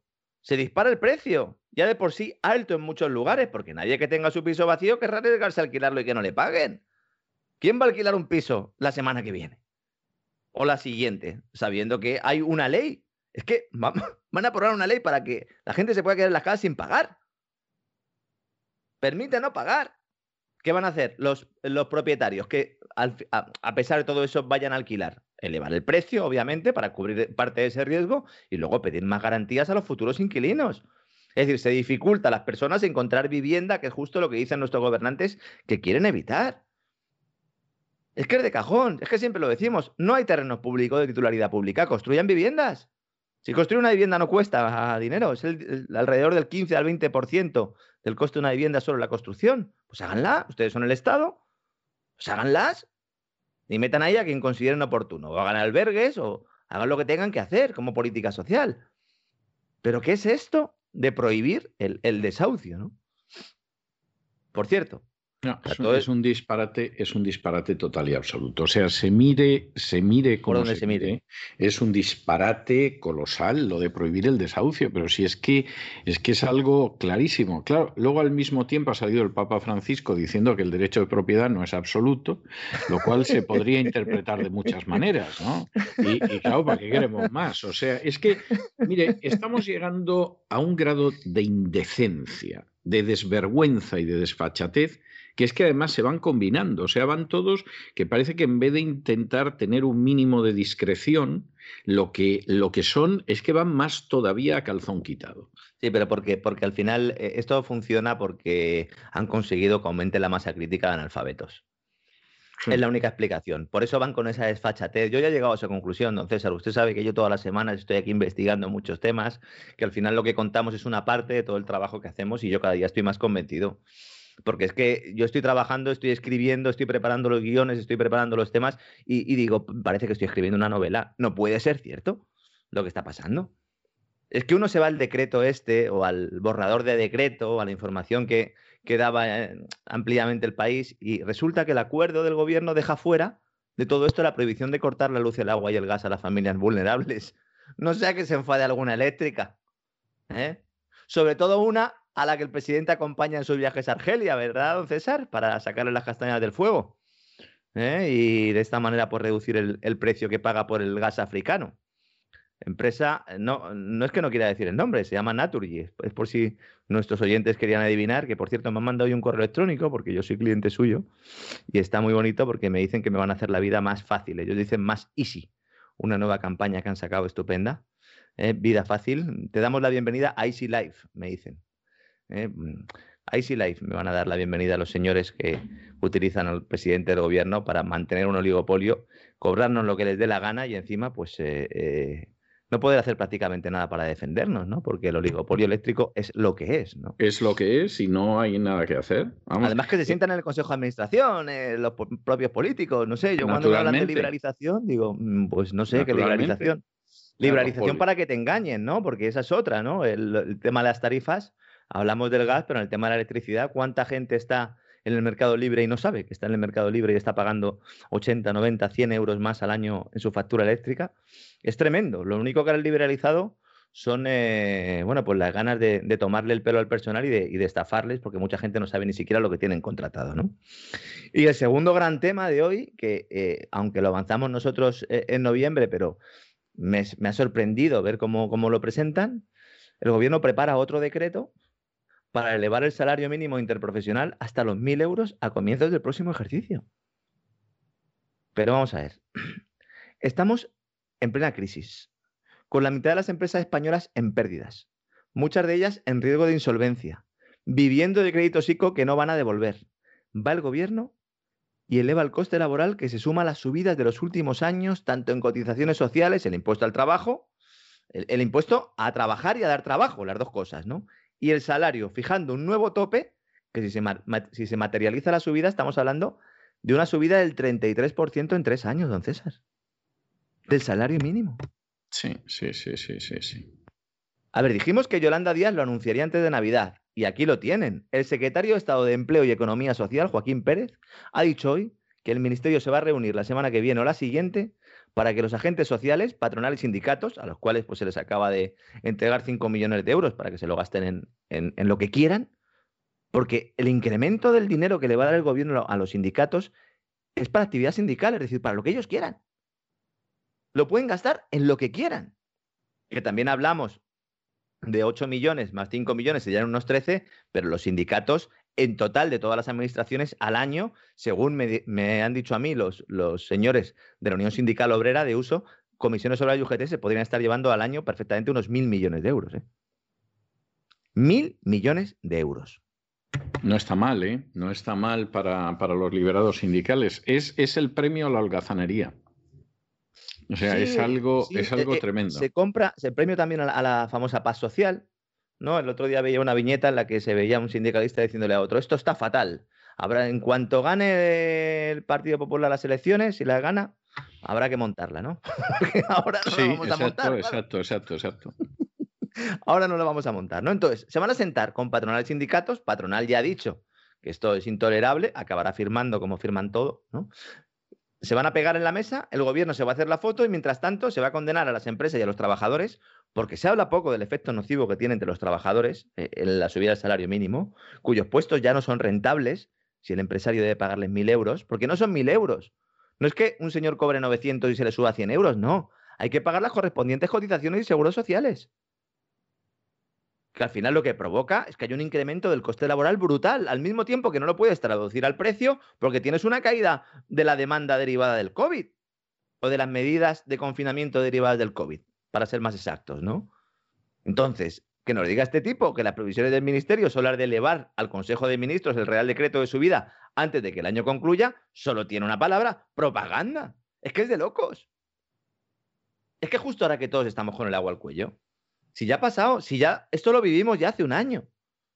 Cuando subieron el salario mínimo interprofesional y el sector agrícola tuvo que salir.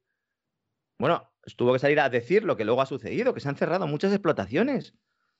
Es que han sido los propios agricultores los que han dicho que subir el salario mínimo es contraproducente porque perjudica a quienes dice proteger. Si es que es de cajón. Un sector como el agrícola, que sufre desde hace años una grave crisis de rentabilidad, debido fundamentalmente a los bajos precios en origen y también a los altos costes de producción. Y va el gobierno y ¿qué hace? Le sube más los costes.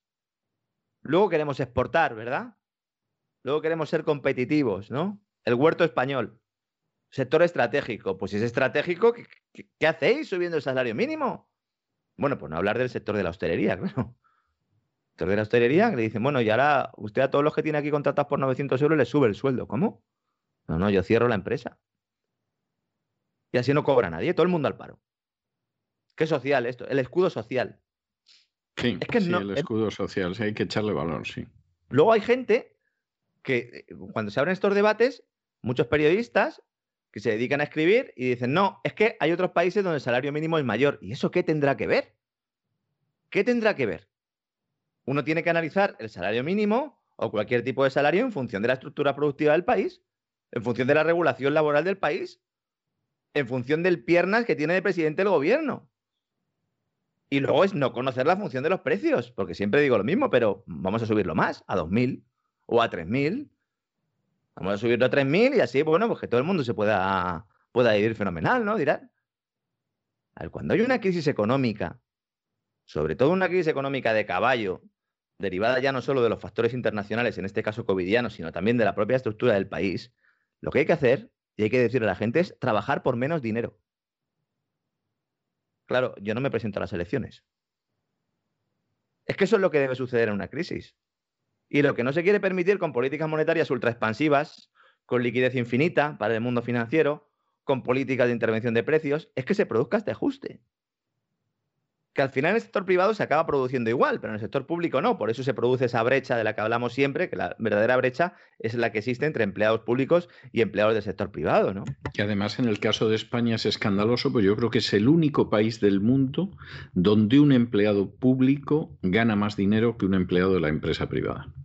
Es que en el resto de países lo que pasa es que cuando alguien, pues, eh, bueno, pues eh, es bueno en su trabajo y tal, para llevarlo al sector público, es complicado. Porque dicen, claro, no podemos competir en salarios. Aquí es al revés. Aquí es al revés. Aquí dicen, bueno, al sector público de cabeza. Me hago unas oposiciones que no vean. Entonces, señores políticos, a la población hay que decirle la verdad. En España, el mercado laboral es un desastre por toda la regulación que le inunda. Por eso la productividad es baja. Por eso hay más empresarios que empresarios, ¿no? Comentaba también un oyente que empresario es un, es un concepto que también usa el gran Javier Milei no lo sabía, pero es posible que a lo mejor se lo hubiera escuchado él en algún momento. Yo me refiero al empresario, que en realidad no es un empresario, sino que es un directivo que opera como han eh, operado los saurios siempre, ¿no? Que es comiéndose a, los que tienen enfrente, ¿no? Entonces, básicamente lo que hacen es eso, es aliarse con el poder y promover normativas y regulaciones que le den privilegios sobre los demás. Básicamente es eso. Todo lo contrario a un mercado libre, todo lo contrario a la competencia, ¿no? Tenemos un desempleo de caballo, de los más altos del mundo, y se mantiene la brecha entre universidad y mundo laboral de la que hablábamos el otro día con motivo del informe del Banco de España. Claro, el que se presente ante la población y le suelte todo esto que acabo de decir yo, no le vota a nadie. Por eso decía antes lo del nivel de analfabetismo del personal, ¿no? No, no. yo, yo recuerdo, es de estas cosas que, me las recuerdo y no puedo evitar una sonrisa, pero es muy triste, ¿no? Yo recuerdo las elecciones últimas que se presentó Javier Arenas a la Junta de Andalucía y el lema del Partido Popular era trabajo para todos. Javier Arenas, el joven, se refiere usted. Exactamente, sí. Y entonces, el africano, sí. Y entonces, entonces, pues, pues de esas cosas que tú dices, pero bueno, vamos a ver, señor Arenas, ¿usted cree que va a ganar unas elecciones en Andalucía y, y ya que vamos en cualquier parte de España con ese lema electoral? Y, y me acuerdo, me acuerdo ya el remate, me acuerdo que en un momento determinado que estábamos en, la discusión era en la tertulia de análisis económico. Y entonces Carmen Tomás, eh, recuerdo que hizo un comentario de, bueno, va a haber elecciones este fin de semana, va a cambiar la situación en Andalucía. Yo miraba a Carmen Tomás y yo decía, verdaderamente, qué, qué optimismo tan grande tiene esta mujer. Y el otro que estaba, que era un gran especialista en empleo y que era andaluz, eh, Francisco Aranda, en un momento determinado dice, pues mire, yo conozco la tierra, doña Carmen, y para mí que sigue el Partido Socialista. Paco hablando de más gran especialista en el mercado laboral. Exactamente, un gran experto, exactamente, es un gran experto en el mercado laboral y efectivamente yo le tuve que dar la razón, o sea, me parecía, me parecía obvio. Eh, y finalmente hay algunos aspectos de, la cultura española que desgraciadamente se convierten en trágicos cuando tú además utilizas la demagogia. Es decir, dentro de los aspectos que los hay positivos y negativos, bueno, pues si tú los negativos los sabes adobar, eso te permite una corrupción de la política en términos morales, económicos, sociales, espantosos. Y la mentalidad en España es que efectivamente, oye, si me, eh, vamos a ver, pero si las abuelas siguen diciendo a los nietos eso de, de Carlitos, a ver si encuentras un trabajo que no se trabaje. O sea, pero, pero si es que es como decir, vamos a ir a un restaurante donde nos sirvan comidas. O sea, si es que es que es un disparate. Y sin embargo, es algo que se oye mucho en círculos familiares. Hijo, a ver si tienes suerte y das con un trabajo donde no se trabaje. O sea, es, es algo terrible. En lugar de decir, ojalá tengas suerte y dejo en un trabajo que te guste y así puedas eh, trabajar por ejemplo, más. por ejemplo, y, y, aunque trabajes mucho, pero lo vas a hacer a gusto, hijo, y no, no, esa mentalidad no existe. Yo, yo recuerdo, Vamos a ver, porque uno va sumando años y claro, ya llega un momento en que el número de años empieza a convertirse en incómodo, pero claro, eh, claro, porque de pronto recuerdas cosas de tu infancia, de tu adolescencia, etcétera, y dices, ostras, que ha pasado medio siglo ya de aquello o más de medio siglo, o sea, ¿cómo, cómo ha pasado el tiempo? ¿no? Yo recuerdo, por ejemplo, siendo niño, y de esto hace más de, de medio siglo, que se contaba, vamos, no con admiración, sino como si hubiera eh, aterrizado un platillo volante y hubieran empezado a salir marcianos de dentro del platillo volante, te contaban que en Alemania, al acabar la Segunda Guerra Mundial, los trabajadores alemanes daban horas gratis de trabajo para levantar su país. Y entonces, esto que yo lo oí contar en alguna de mis clases en, en, el colegio, se lo oí contar a mi padre, se lo oí contar a gente mayor, bueno, provocaba un sentimiento que más que de admiración era de decir, es verdad, pero es que esto no hay quien se lo crea.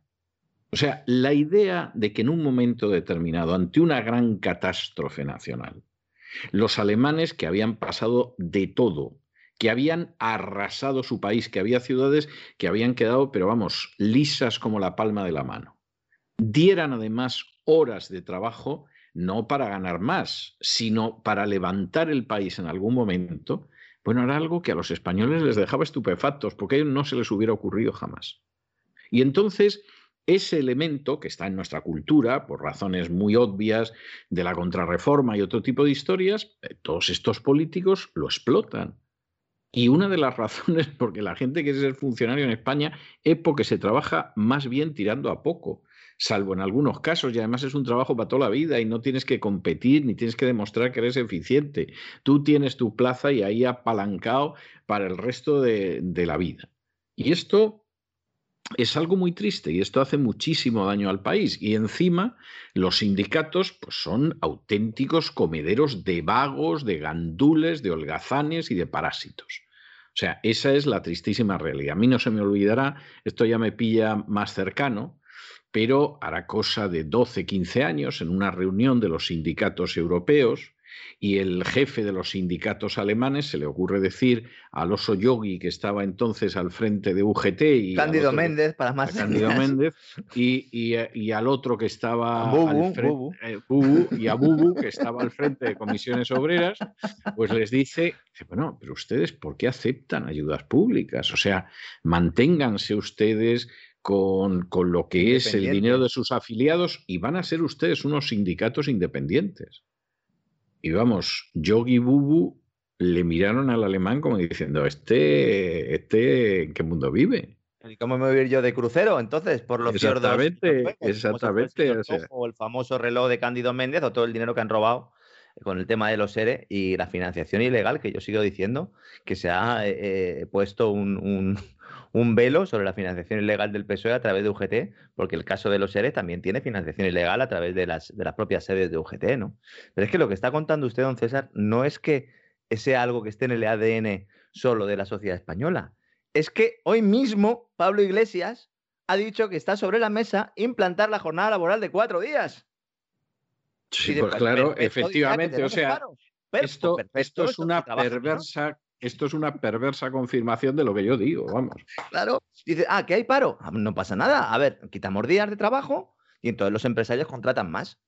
Es que, es que no tienen ni idea de cómo funciona nada. nada. Ya no es que no tengan ni idea de cómo funciona una economía, es que es de locos. Y entonces le preguntan a Yolanda Díaz, ministra de Trabajo, y dice que el tiempo de trabajo exige una nueva concepción.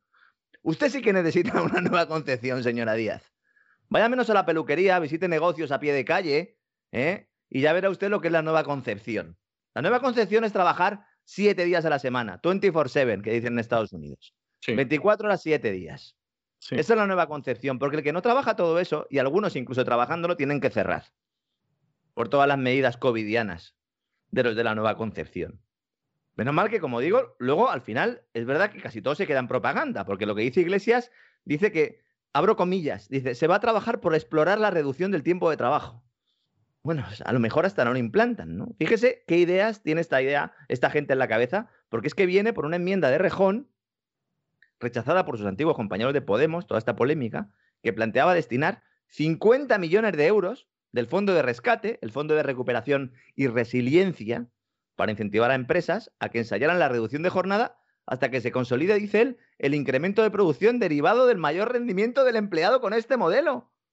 Pero ¿por qué va, por qué va a tener un mayor rendimiento el empleado? Es que según el planteamiento de Más País, el complemento de reducción de jornada permitiría que pues, esta eh, semana laboral de cuatro días no implicara una reducción del salario, Es decir, estos tíos no se han leído ni una economía en su vida. Dicen, ah, perfecto. Entonces recibimos el dinero de Europa, parte de ello préstamos y parte de ello pues transferencias, se lo damos a las empresas, que los trabajadores vayan solo cuatro días a trabajar, que le paguen ese quinto día con el dinero del rescate. Nadie se ha planteado, y cuando no haya rescate, ¿cómo se hace esto? ¿Qué van a hacer? ¿Emitir deuda para dárselo a las empresas para que le cubran el salario? Yo es que de verdad, es que, alucino. A ver si me traen los Reyes Magos unas cajas de vino del bueno o algo, porque es que me va a hacer falta. Sí, para tener la misma sensación que tiene esta gente cuando hace esos análisis. Es que es tremendo, es alucinante.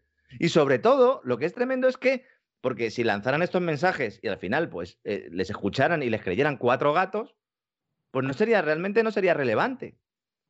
Pero el problema es que hay mucha gente convencida de esto. Entonces, ahora, ¿el tema cuál es? Ah, perfecto. Bueno, hay COVID, pero fíjense, tenemos la vacuna ya. Eh, eh, ah, que, no la han probado en embarazadas, ni en personas mayores, ni en niños. Bueno, da igual, ya la probarán, ¿no? Tenemos la vacuna ya preparada. Tenemos, nos van a subir el salario mínimo, qué bien, esto es estupendo. Vamos a tener, ah, prórroga de ERTE, perfecto, no se despida nadie. Prórroga también de la ley concursal, es decir, eh, también prohibido que la gente quiebre. perfecto, bueno, pues estupendo. Pues, ah, Navidades, ah, que podemos ir 10 personas a cada casa, estupendo. Bueno, pues nada, muy bien, pues ya en enero o en febrero ya veremos lo que viene. No se puede ser más irresponsable.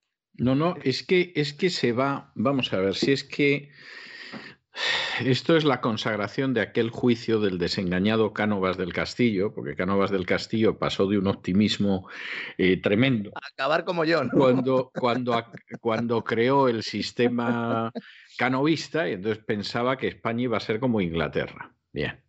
Y entonces esa euforia, ese hemos llegado a excluir a los militares de la política, eh, ese pues eh, realmente el país va a tener su partido liberal, su partido conservador, eh, vamos a hacer, vamos a mañar las elecciones para que se turnen, pero bueno, en cualquier caso, esto se va pareciendo al modelo inglés, con una monarquía constitucional, un rey joven, etc.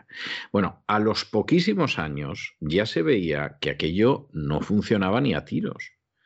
Y Cánovas pronuncia aquella terrible frase de que en España la política es ir tirando.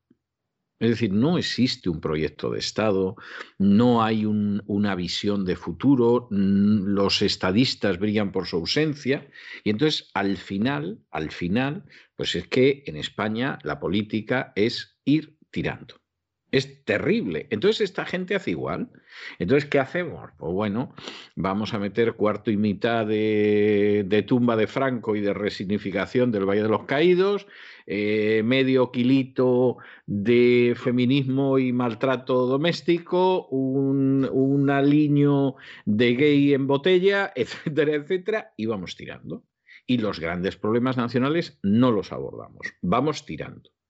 Y entonces vamos a ver si mientras tanto. Pero no solo pues eso, al, que los plantea se le, se le ataca ferozmente. claro, claro, claro. Es que. usted no sea negativo, como me decía uno ayer, si la vacuna está ya, por favor, no sea antipatriota, no, no sea usted antipatriota, que te dijera la vicepresidenta del, del gobierno de Rodríguez Zapatero, María Teresa Fernández de la Vega, por cierto, gran amiga del cardenal Cañizares, en algunos de los aspectos más turbios de ese gobierno, que te dijera que los que criticaban al gobierno eran antipatriotas, vamos, a este gobierno, o sea, este gobierno es el que decide quién es antipatriota y es uno de los gobiernos más traidores que ha habido. O sea, pues, pues es que era así. Entonces usted no diga nada, porque aquí como la gente está adormecida, está atontada, está que no se aclara muy bien, pues entonces eh, si usted no dice nada, ni se entera, hombre, ellos van tirando, tirando y en un momento determinado pues ya vendrá el rescate o saldremos de esta situación o alguna cosa se pondrá mejor o mi cuñado me coloca, Dios sabe dónde. Y entonces pues vamos tirando. Pues es que el debate hoy, el gran debate hoy en España es que es, eh, ser un allegado. Pero claro, como, claro. Como, el, gobierno ha dicho que en, Semana Santa puedes ir a casa de, alguien que se ha llegado, no solo de familiares, pues ha obligado a Illa, a, Salvador Illa, al filósofo, al filósofo ministro de Sanidad, a tener que definir lo que es. Dice que ha llegado es aquel que sin tener una relación familiar clásica tenga una vinculación sentimental muy definida. Pues y la gente adivine usted, adivine usted qué es eso, o sea, es tremendo. O sea, una identificación sentimental no definida.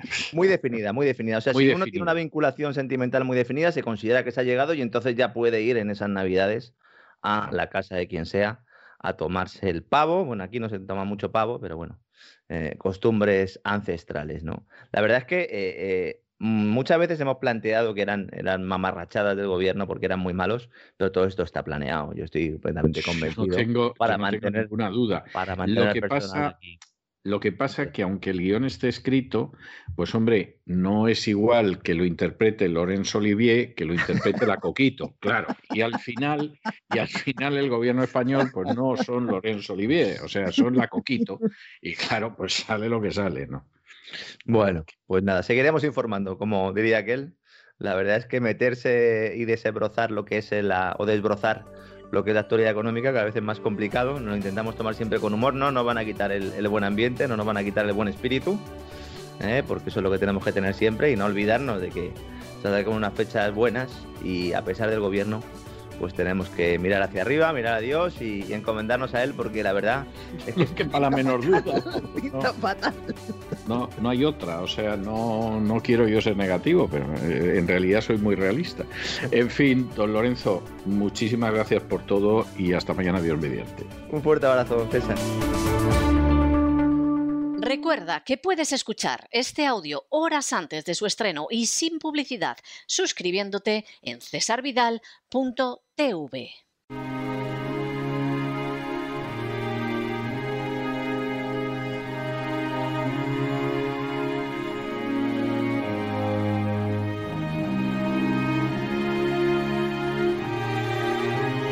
La biblioteca con Sagrario Fernández Prieto.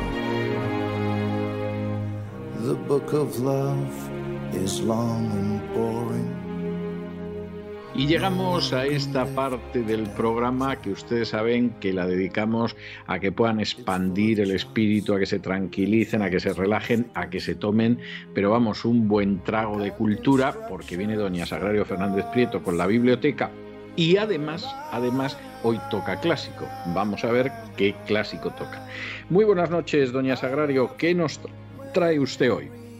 Muy buenas noches, don César. Pues un buen trago de cultura que se puede acompañar con un buen trago de, algo que guste mucho, porque vamos a hablar de una época en que este tipo de cultura iba asociada a, disfrutar de la vida, a veces eh, mm, pasándose un poco, pero luego para eso se pedía, se pedía perdón y se enderezaban en fin, que tiene mucho que ver con el disfrute de, vivir, el tema del que vamos a hablar hoy. ¿Y de qué vamos a hablar? Ya, por fin. Recuerda que en noviembre hablamos de los juglares y de su obra más representativa, que es el Cantar de Miocid. Estuvimos hablando del Cantar de Miocid.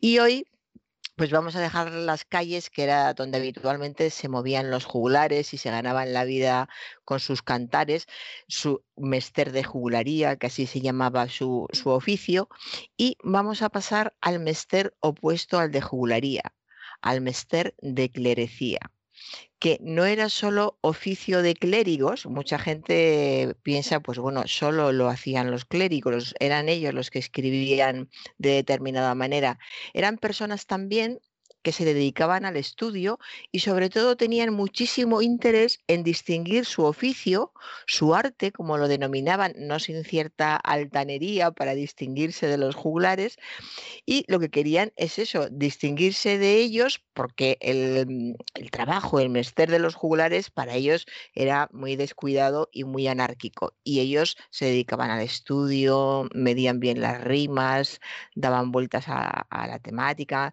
muchísimo más cuidado en su oficio. Hay unos versos muy significativos muy conocidos que aparecen en el libro de, de Alessandre que dicen eh, Mester traigo fermoso. Bueno, lo, voy a decir en castellano que es más fácil. Traigo un oficio hermoso, no es de jugularía. Oficio es sin faltas, pues es de clerecía. Traigo hablar en verso rimado por medio de la cuaderna vía, con sílabas contadas, pues es gran maestría. Son unos versos preciosos porque en cuatro versos resume lo que es el cantar de, clerecía.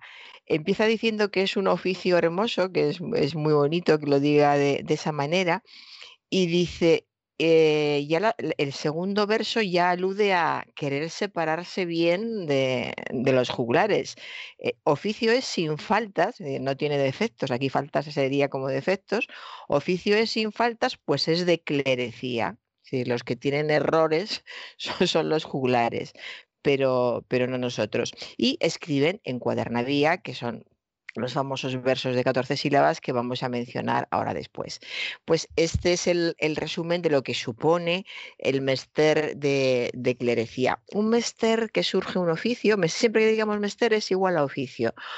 Un mester que surge en Castilla durante el siglo XIII y se extiende a lo largo del XIV y termina ya muy cerca del 1400 cuando empieza el contacto con Italia y con las eh, formas de vida nuevas, haya también nuevos gustos, eh, nuevos gustos también incluso en las métricas, en los temas de los poemas, ahí es cuando ya empieza a declinar el mester de clerecía. Y el primer poeta de quien vamos a hablar hoy, incluso yo diría que el poeta por antonomasia del mester de clerecía es Gonzalo de Berceo. Gonzalo de Berceo es un monje que vivió entre finales del XII y mediados del siglo XIII en Castilla y eh, él utilizaba este tipo de mester con su cuadernavía, que es un tipo de estrofa de origen francés constituida por cuatro versos alejandrinos y con rima única, ya iremos viendo algún ejemplo, utilizaban temas sagrados de tipo sacro, a veces también novelesco, de historia antigua, pero sobre todo se distinguen por, por esa intención moralizadora y didáctica que tienen todos. Y el principal representante, como hemos dicho al principio, es sin ninguna duda Gonzalo de Berceo. Gonzalo de Berceo, para empezar, es el primer poeta español de nombre conocido, que eso ya es, es un paso importante. Y sobre su vida eh, sabemos poquísimo, pero lo que sabemos tiene mucho encanto. A Gonzalo de Berceo se le conoce como un poeta con encanto, incluso hay historiadores de muchísimo peso que le eh, denominan el epíteto de Berceo es el poeta simpático de nuestra Edad Media. El poeta simpático. Es un, era un poeta, es un poeta cercano que llega a la gente, eh, que tiene versos muy, muy tiernos. Y hay muchos, muchos estudiosos, no gente de la calle, que lamentablemente no le conoce de ninguna manera, pero muchos estudiosos le conocen como con el apelativo de poeta simpático. Y sobre su vida sabemos lo que nos dice él mismo. Él habla de sí diciendo, Gonzalo fue su nombre, quien hizo este tratado, en San Millán de Suso fue de niñez criado, natural de Berceo, y en eh, natural de Berceo, y en, en San Millán fue nado, fue criado. Y esto es lo principal, pues que fue riojano y que su vida se extiende hasta finales de, desde finales del 12 a principios del 13, que estuvo vinculado a dos monasterios fundamentales en, la Edad Media, que son San Millán de la Cogolla en Logroño y Santo Domingo de Silos en, en Burgos, que además entre sí estaban muy unidos por lo que se llamaba entonces cartas de hermandad y fueron focos culturales fundamentales para la la cultura de, de, España de siempre, para la historia de España, se podría decir. Y en los archivos de estos monasterios se han conservado obras de Berceo y muchos documentos que se refieren a, él. Lo que no se sabe, sin embargo, es si fue un clérigo secular o regular, es decir, si era un clérigo como que, eh, que había hecho votos y que, estaba, que vivía en el monasterio o que si era un clérigo que había hecho votos, eh, unos votos iniciales mm, de poca importancia para ascender dentro de un monasterio y entraba y salía del monasterio a hacer sus cosas. Eso no se sabe. Sí se denomina también el mismo un juglar culto a lo divino utiliza, como hemos dicho, la, la, cuaderna vía y no tiene nada que ver lo que escribe con los temas juglarescos. Él eh, tiene una, una intención exclusiva que tampoco es la de divertir, como pasaba con los juglares, sino lo que quiere es que los oyentes se muevan hacia la piedad, hacia Dios y, la Virgen. Y ese es su, su, afán principal. Y lo hace eh, de una forma muy campechana, con un humor muy rústico, con muchísima humildad, que quizá por eso es esa sensación que transmite de, simpatía y de, cercanía, siempre quita importancia a todo lo que, lo que él hace. Y eh, también es muy conocido porque da tan poca importancia a lo que él hace que piensa que el pago a su labor puede ser un vaso de buen vino. Y aquí es donde aparecen otros cuatro versos que son muy conocidos. Quiero hacer una prosa, un poema, perdón, quiero hacer un poema en lengua clara en la que el pueblo suele hablar a su vecino, pues no soy tan letrado como para hacer otro poema en latín. Esto bien valdrá, según creo, un vaso de buen vino. Entonces era, era, un, era un fraile, no andaba por la calle haciendo como los juglares, viviendo como los juglares, sin embargo ofrecía su trabajo a cambio de un vaso de buen vino. Era un, es un personaje, un, perfil muy, muy cercano, muy, muy atractivo. Escribió muchas obras, muchas, escribió muchas vidas de, de santos, y escribió muchas eh, obras exegéticas del. Exegéticas. Sí, exegéticas. El sacrificio de la misa y, los signos que aparecerán antes del juicio, pero lo fundamental de, su obra son los milagros de Nuestra Señora. Y dentro de, los milagros de, de, Nuestra Señora es donde ya vamos a encontrar el, auténtico Berceo, y no solamente el auténtico Berceo, que es otro gran valor que tiene esta obra, sino la auténtica sociedad de la, de la época, cómo, cómo, se vivía, cómo era el, día a día en, esa época tan, tan remota. Y eh, los milagros de Nuestra Señora son una colección de 25 narraciones de hechos prodigiosos que tuvieron lugar por intercesión de, la Virgen.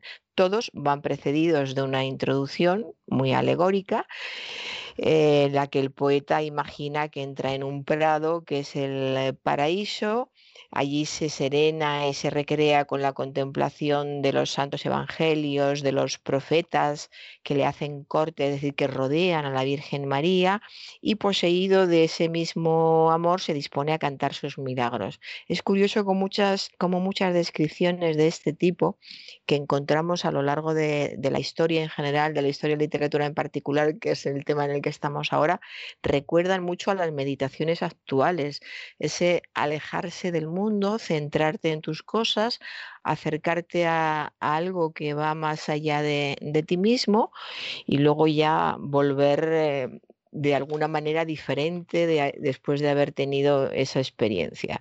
ese es un, tema muy especial en, todo en todos estos eh, poetas. Y en cuanto al arte de, de Berceo, pues ya hemos hablado de, de esa sencillez, de esa ingenuidad. Son sobre todo, a, mí me, me atraen porque me parecen candorosos, ingenuos, muy auténticos en el sentimiento religioso. Todo esto es mm, constante. Y esa... Hombre, también era un poco frescales. Quiero decir que inventaba cosas para mantener el convento en funcionamiento, ¿no? Sí, eh, pero, es verdad pero la intención... La intención final nunca, nunca la vas perdiendo, nunca dices que nunca te parece que se está desviando y que quiere hablar de otra cosa ni que quiere alargar. Quiere, quiere entretener también, tiene mucho afán por entretener. eso sí, eso sí. Pues mm, eh, recordemos ahora, por ejemplo, de, de la obra de los milagros de Nuestra Señora, que caracteriza esto que estamos hablando, esas características suyas. La historia del, ladrón devoto, por ejemplo, eh, un ladrón que es condenado a, morir por sus robos, pero cada vez que intentan degollarle, la Virgen hace un, milagro y lo salva. Y luego hay uno que es mi, mi preferido, porque tiene un encanto especial que es el del clérigo embriagado. Es un clérigo que ha estado por las tabernas, ha bebido y se ha emborrachado. Entonces sale a la calle, se ríen de él y pues, como esas bromas de los pueblos que probablemente sigan, sigan todavía en práctica, eh, lo engañan, le dan vueltas para que pierda el camino de, de vuelta a, a su casa y efectivamente se pierde. Y aquí tenemos a este pobre clérigo totalmente borracho, tirado en la calle, sin saber dónde se encuentra y sin saber cómo volver a su casa. Pero él era devoto de Santa María. Entonces acude a, Santa María, eh, la llama y aparece la reina preciosa, la llama, eh, tomólo de la mano, llevólo para el lecho, cubriólo con su manta y con el sobrelecho, la cabeza púsole el cabezal derecho, es decir, le coge de la mano, le lleva hasta su cama, le cubre con su manta, le cubre con la colcha y bajo la cabeza le pone correctamente la almohada. Me parece, me parece una, una delicia. Y además, cuando lo hubo sobre su lecho echado, lo signó con su diestra y fue bien santiguado. Y dijo la Virgen, amigo, descansa, que estás muy fatigado. Con un poco que duermas, quedarás descansado. Pero esto te mando, decirme te lo digo. Mañana a la mañana ve a fulano, mi amigo. Confiésate con él y estarás bien conmigo, porque es muy buen hombre y darte a buen castigo. Es, maravilloso porque es, es, la figura de la madre, la, la que está utilizando desde el, desde el primer momento hasta el final yo te, yo te auxilio, yo te cuido, yo te protejo, pero tú mañana vas a que te castiguen por algo que has hecho mal. Esto no puede quedar así. Así que son historias muy ingenuas, muy inocentes, que gustaban mucho a las gentes de la época porque rezumaban toda esa, esa bondad y sobre todo ese consuelo para, estamos hablando de una época en que había muchísimas carencias que se morían personas con una facilidad impresionante. Eh, muchísima gente se moría de, enfermedades siendo muy joven. Había que tener bueno, había que tener un cuidado que no se tenía porque se consideraba que la vida era así y la muerte era algo mucho más cercano de lo que fue siendo según pasaban los siglos. Aunque fíjese que hemos llegado al siglo XX y anda que no ha habido muerte y horrores pero seguimos considerando que la muerte es algo que está lejos, pues porque ha habido nuevos descubrimientos y porque en la época de mm, Berceo igual la gente se moría a los 30 y ahora se mueren a los 90, en fin, que ha cambiado mucho, mucho la cosa. De modo que está el, el miedo a, a la muerte, a la enfermedad, al robo, a toda la, bueno, la injusticia continua en que se vivía también porque había una diferencia de clases tremenda, de modo que había muchas cosas por, por las que necesitar que alguien te ayudase. Y la forma de encontrar consuelo era en, era en la iglesia y en sus representantes. Y la forma en que Berceo lleva todo este mundo religioso a la gente de la calle no puede ser la más apropiada. No podíamos esperar, o sea, él por supuesto no, no es un teólogo, no espera que la gente entienda eh, nada de, del cielo, ni de los santos, eh, ni de Dios. Lo que quiere es acercar a la gente a la iglesia y que la gente sea buena, porque al final cuando vas leyendo todos los milagros, empezamos con alguien que es malo, bueno, malo hasta el punto como el primer ejemplo que he puesto, que le iban a, a cortar el cuello por ladrón. Alguien que es malo, la Virgen intercede y le salva, pero él deja de ser malo después. Y aquí tenemos a este borracho. menos mal, menos mal.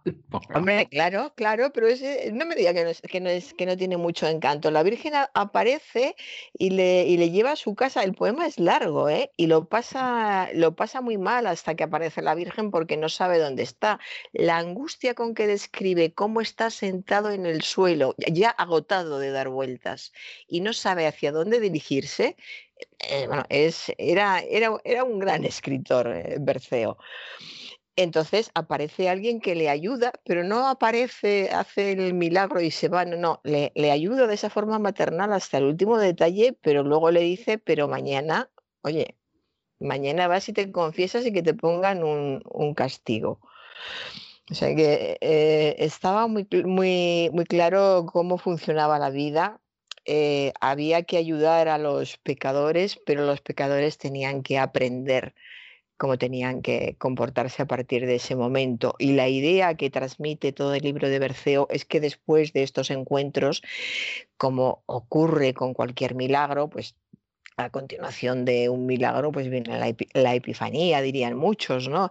Es una palabra que ahora le gusta mucho a la gente, es bonita la palabra, hay que reconocerlo. Pues esa transformación, ese encontrar la luz, ese empezar una vida nueva, pues sucede también a unos, a unos niveles muy de, de gente de la calle, pero que, insisto, es eh, bonito de leer porque está muy bien escrito con muchísima ternura. Es un libro que te, que te hace sonreír muy a menudo, que entiendes que llegar al corazón de las personas de, la época, que también lo escucharían la mayoría porque se lo leerían, porque sabía leer poquísima gente, pues los, los monjes y poquísimas personas instruidas, y ahora sigue ya llegando de esa misma manera, porque seguimos siendo pues, pues igual, seres humanos con momentos malos en los que nos gustaría que alguien nos acogiera y nos dijera, no te preocupes que yo te lo arreglo, ya mañana arreglas cuentas tú con quien sea. Pues ese sería el, resumen. Y yo ahora no quiero dejar de, de citar un poema sobre Berceo que me parece precioso, por, bueno, no porque es que es de Antonio Machado y, es un poema precioso sobre él. El poema que él titula Machado Mis Poetas y empieza este poema diciendo, el primero es Gonzalo de Berceo llamado, Gonzalo de Berceo, poeta y peregrino, que yendo en romería acaeció en un prado y a quien los sabios pintan copiando un pergamino. Trobó a Santo Domingo, trobó a Santa María y a San Millán y a San Lorenzo y a Santa Oría y dijo, mi dictado no es de juglaría, escrito lo tenemos, es verdadera historia. Su verso es dulce y grave, monótonas hileras de chopos invernales en donde nada brilla, renglones como surcos en pardas sementeras, y lejos las montañas azules de Castilla. Él nos cuenta el repaire del romero cansado, leyendo en santorales y libros de oración, copiando historias viejas, nos dice su dictado, mientras le sale afuera la luz del corazón. Muy bonito, muy machadiano. Muy machadiano y muy bonito, efectivamente. Pues, eh, pues con esto, si quiere, que cerramos esta parte de, de Berceo y el próximo mes ya veremos.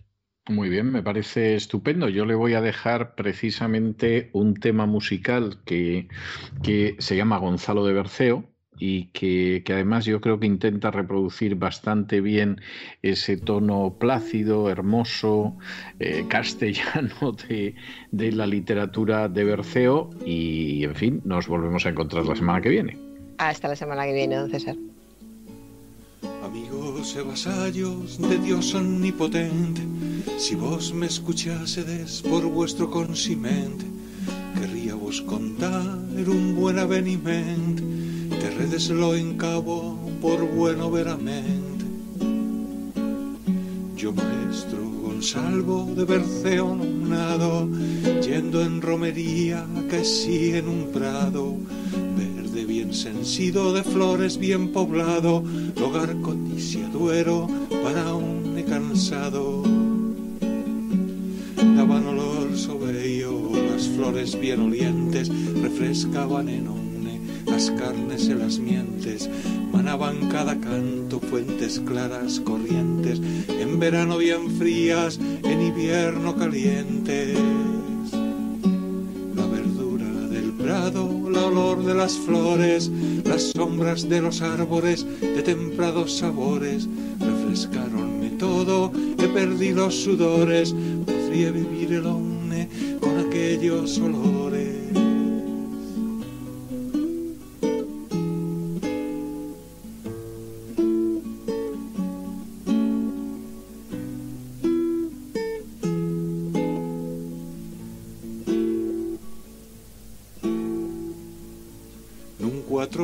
Cielo, lugar tan delitoso. Ni sombra tan temprada, ni olor tan sabroso.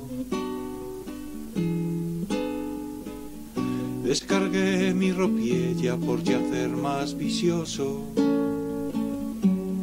Poseme a la sombra de un árbol fermoso. Sombra, perdí todos cuidados. Odisonos de aves, dulces modulados audieron unes órganos más temprados,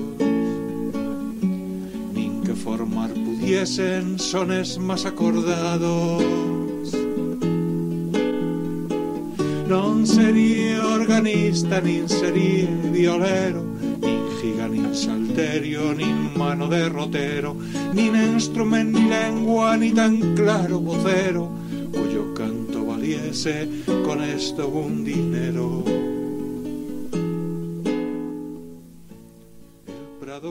Y con estos compases relacionados con la obra del poeta y clérigo Gonzalo de Berceo, hemos llegado nosotros al final de nuestra singladura de hoy del programa La Voz. Esperamos que lo hayan pasado bien, esperamos que hayan pasado un buen rato, que se hayan entretenido, que hayan aprendido una o dos cosillas útiles y los emplazamos para mañana, Dios mediante, en el mismo lugar y a la misma hora. Y como siempre, nos despedimos con una despedida sureña.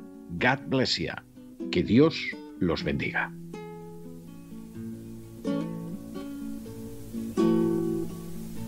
Señores y amigos, lo que dicho habemos, palabra es oscura, exponerla queremos. Tolgamos la corteza, al meollo entremos, prendamos lo de dentro, lo de fuera deseemos todos cuantos bebimos, que en pie desandamos, si quiere en presión o en lecho llegamos. Todos somos Romeos, que camino pasamos, San Pedro lo dice esto, por él vos lo probamos. En esta romería habemos un buen prado, en cuitro va repaire todo Romeo cansado la Virgen gloriosa, madre del buen criado, del cual otro ninguno igual no fue trovado.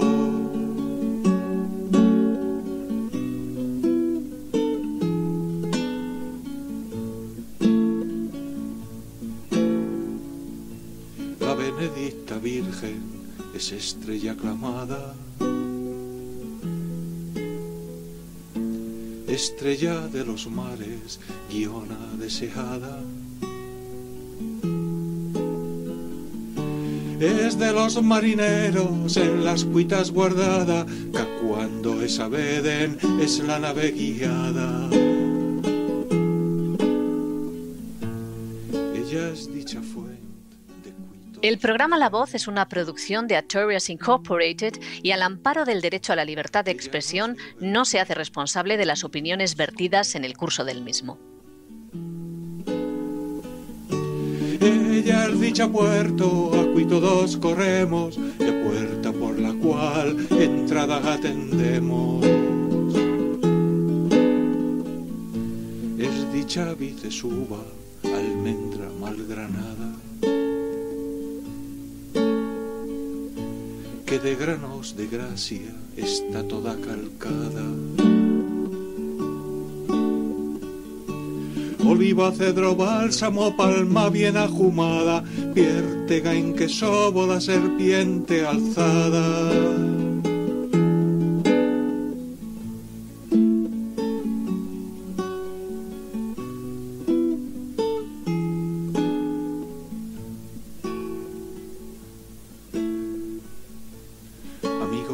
Vasallos de Dios omnipotente, si vos me escuchásedes por vuestro consiment, querría vos contar un buen aveniment, te redeslo en cabo por bueno veramente.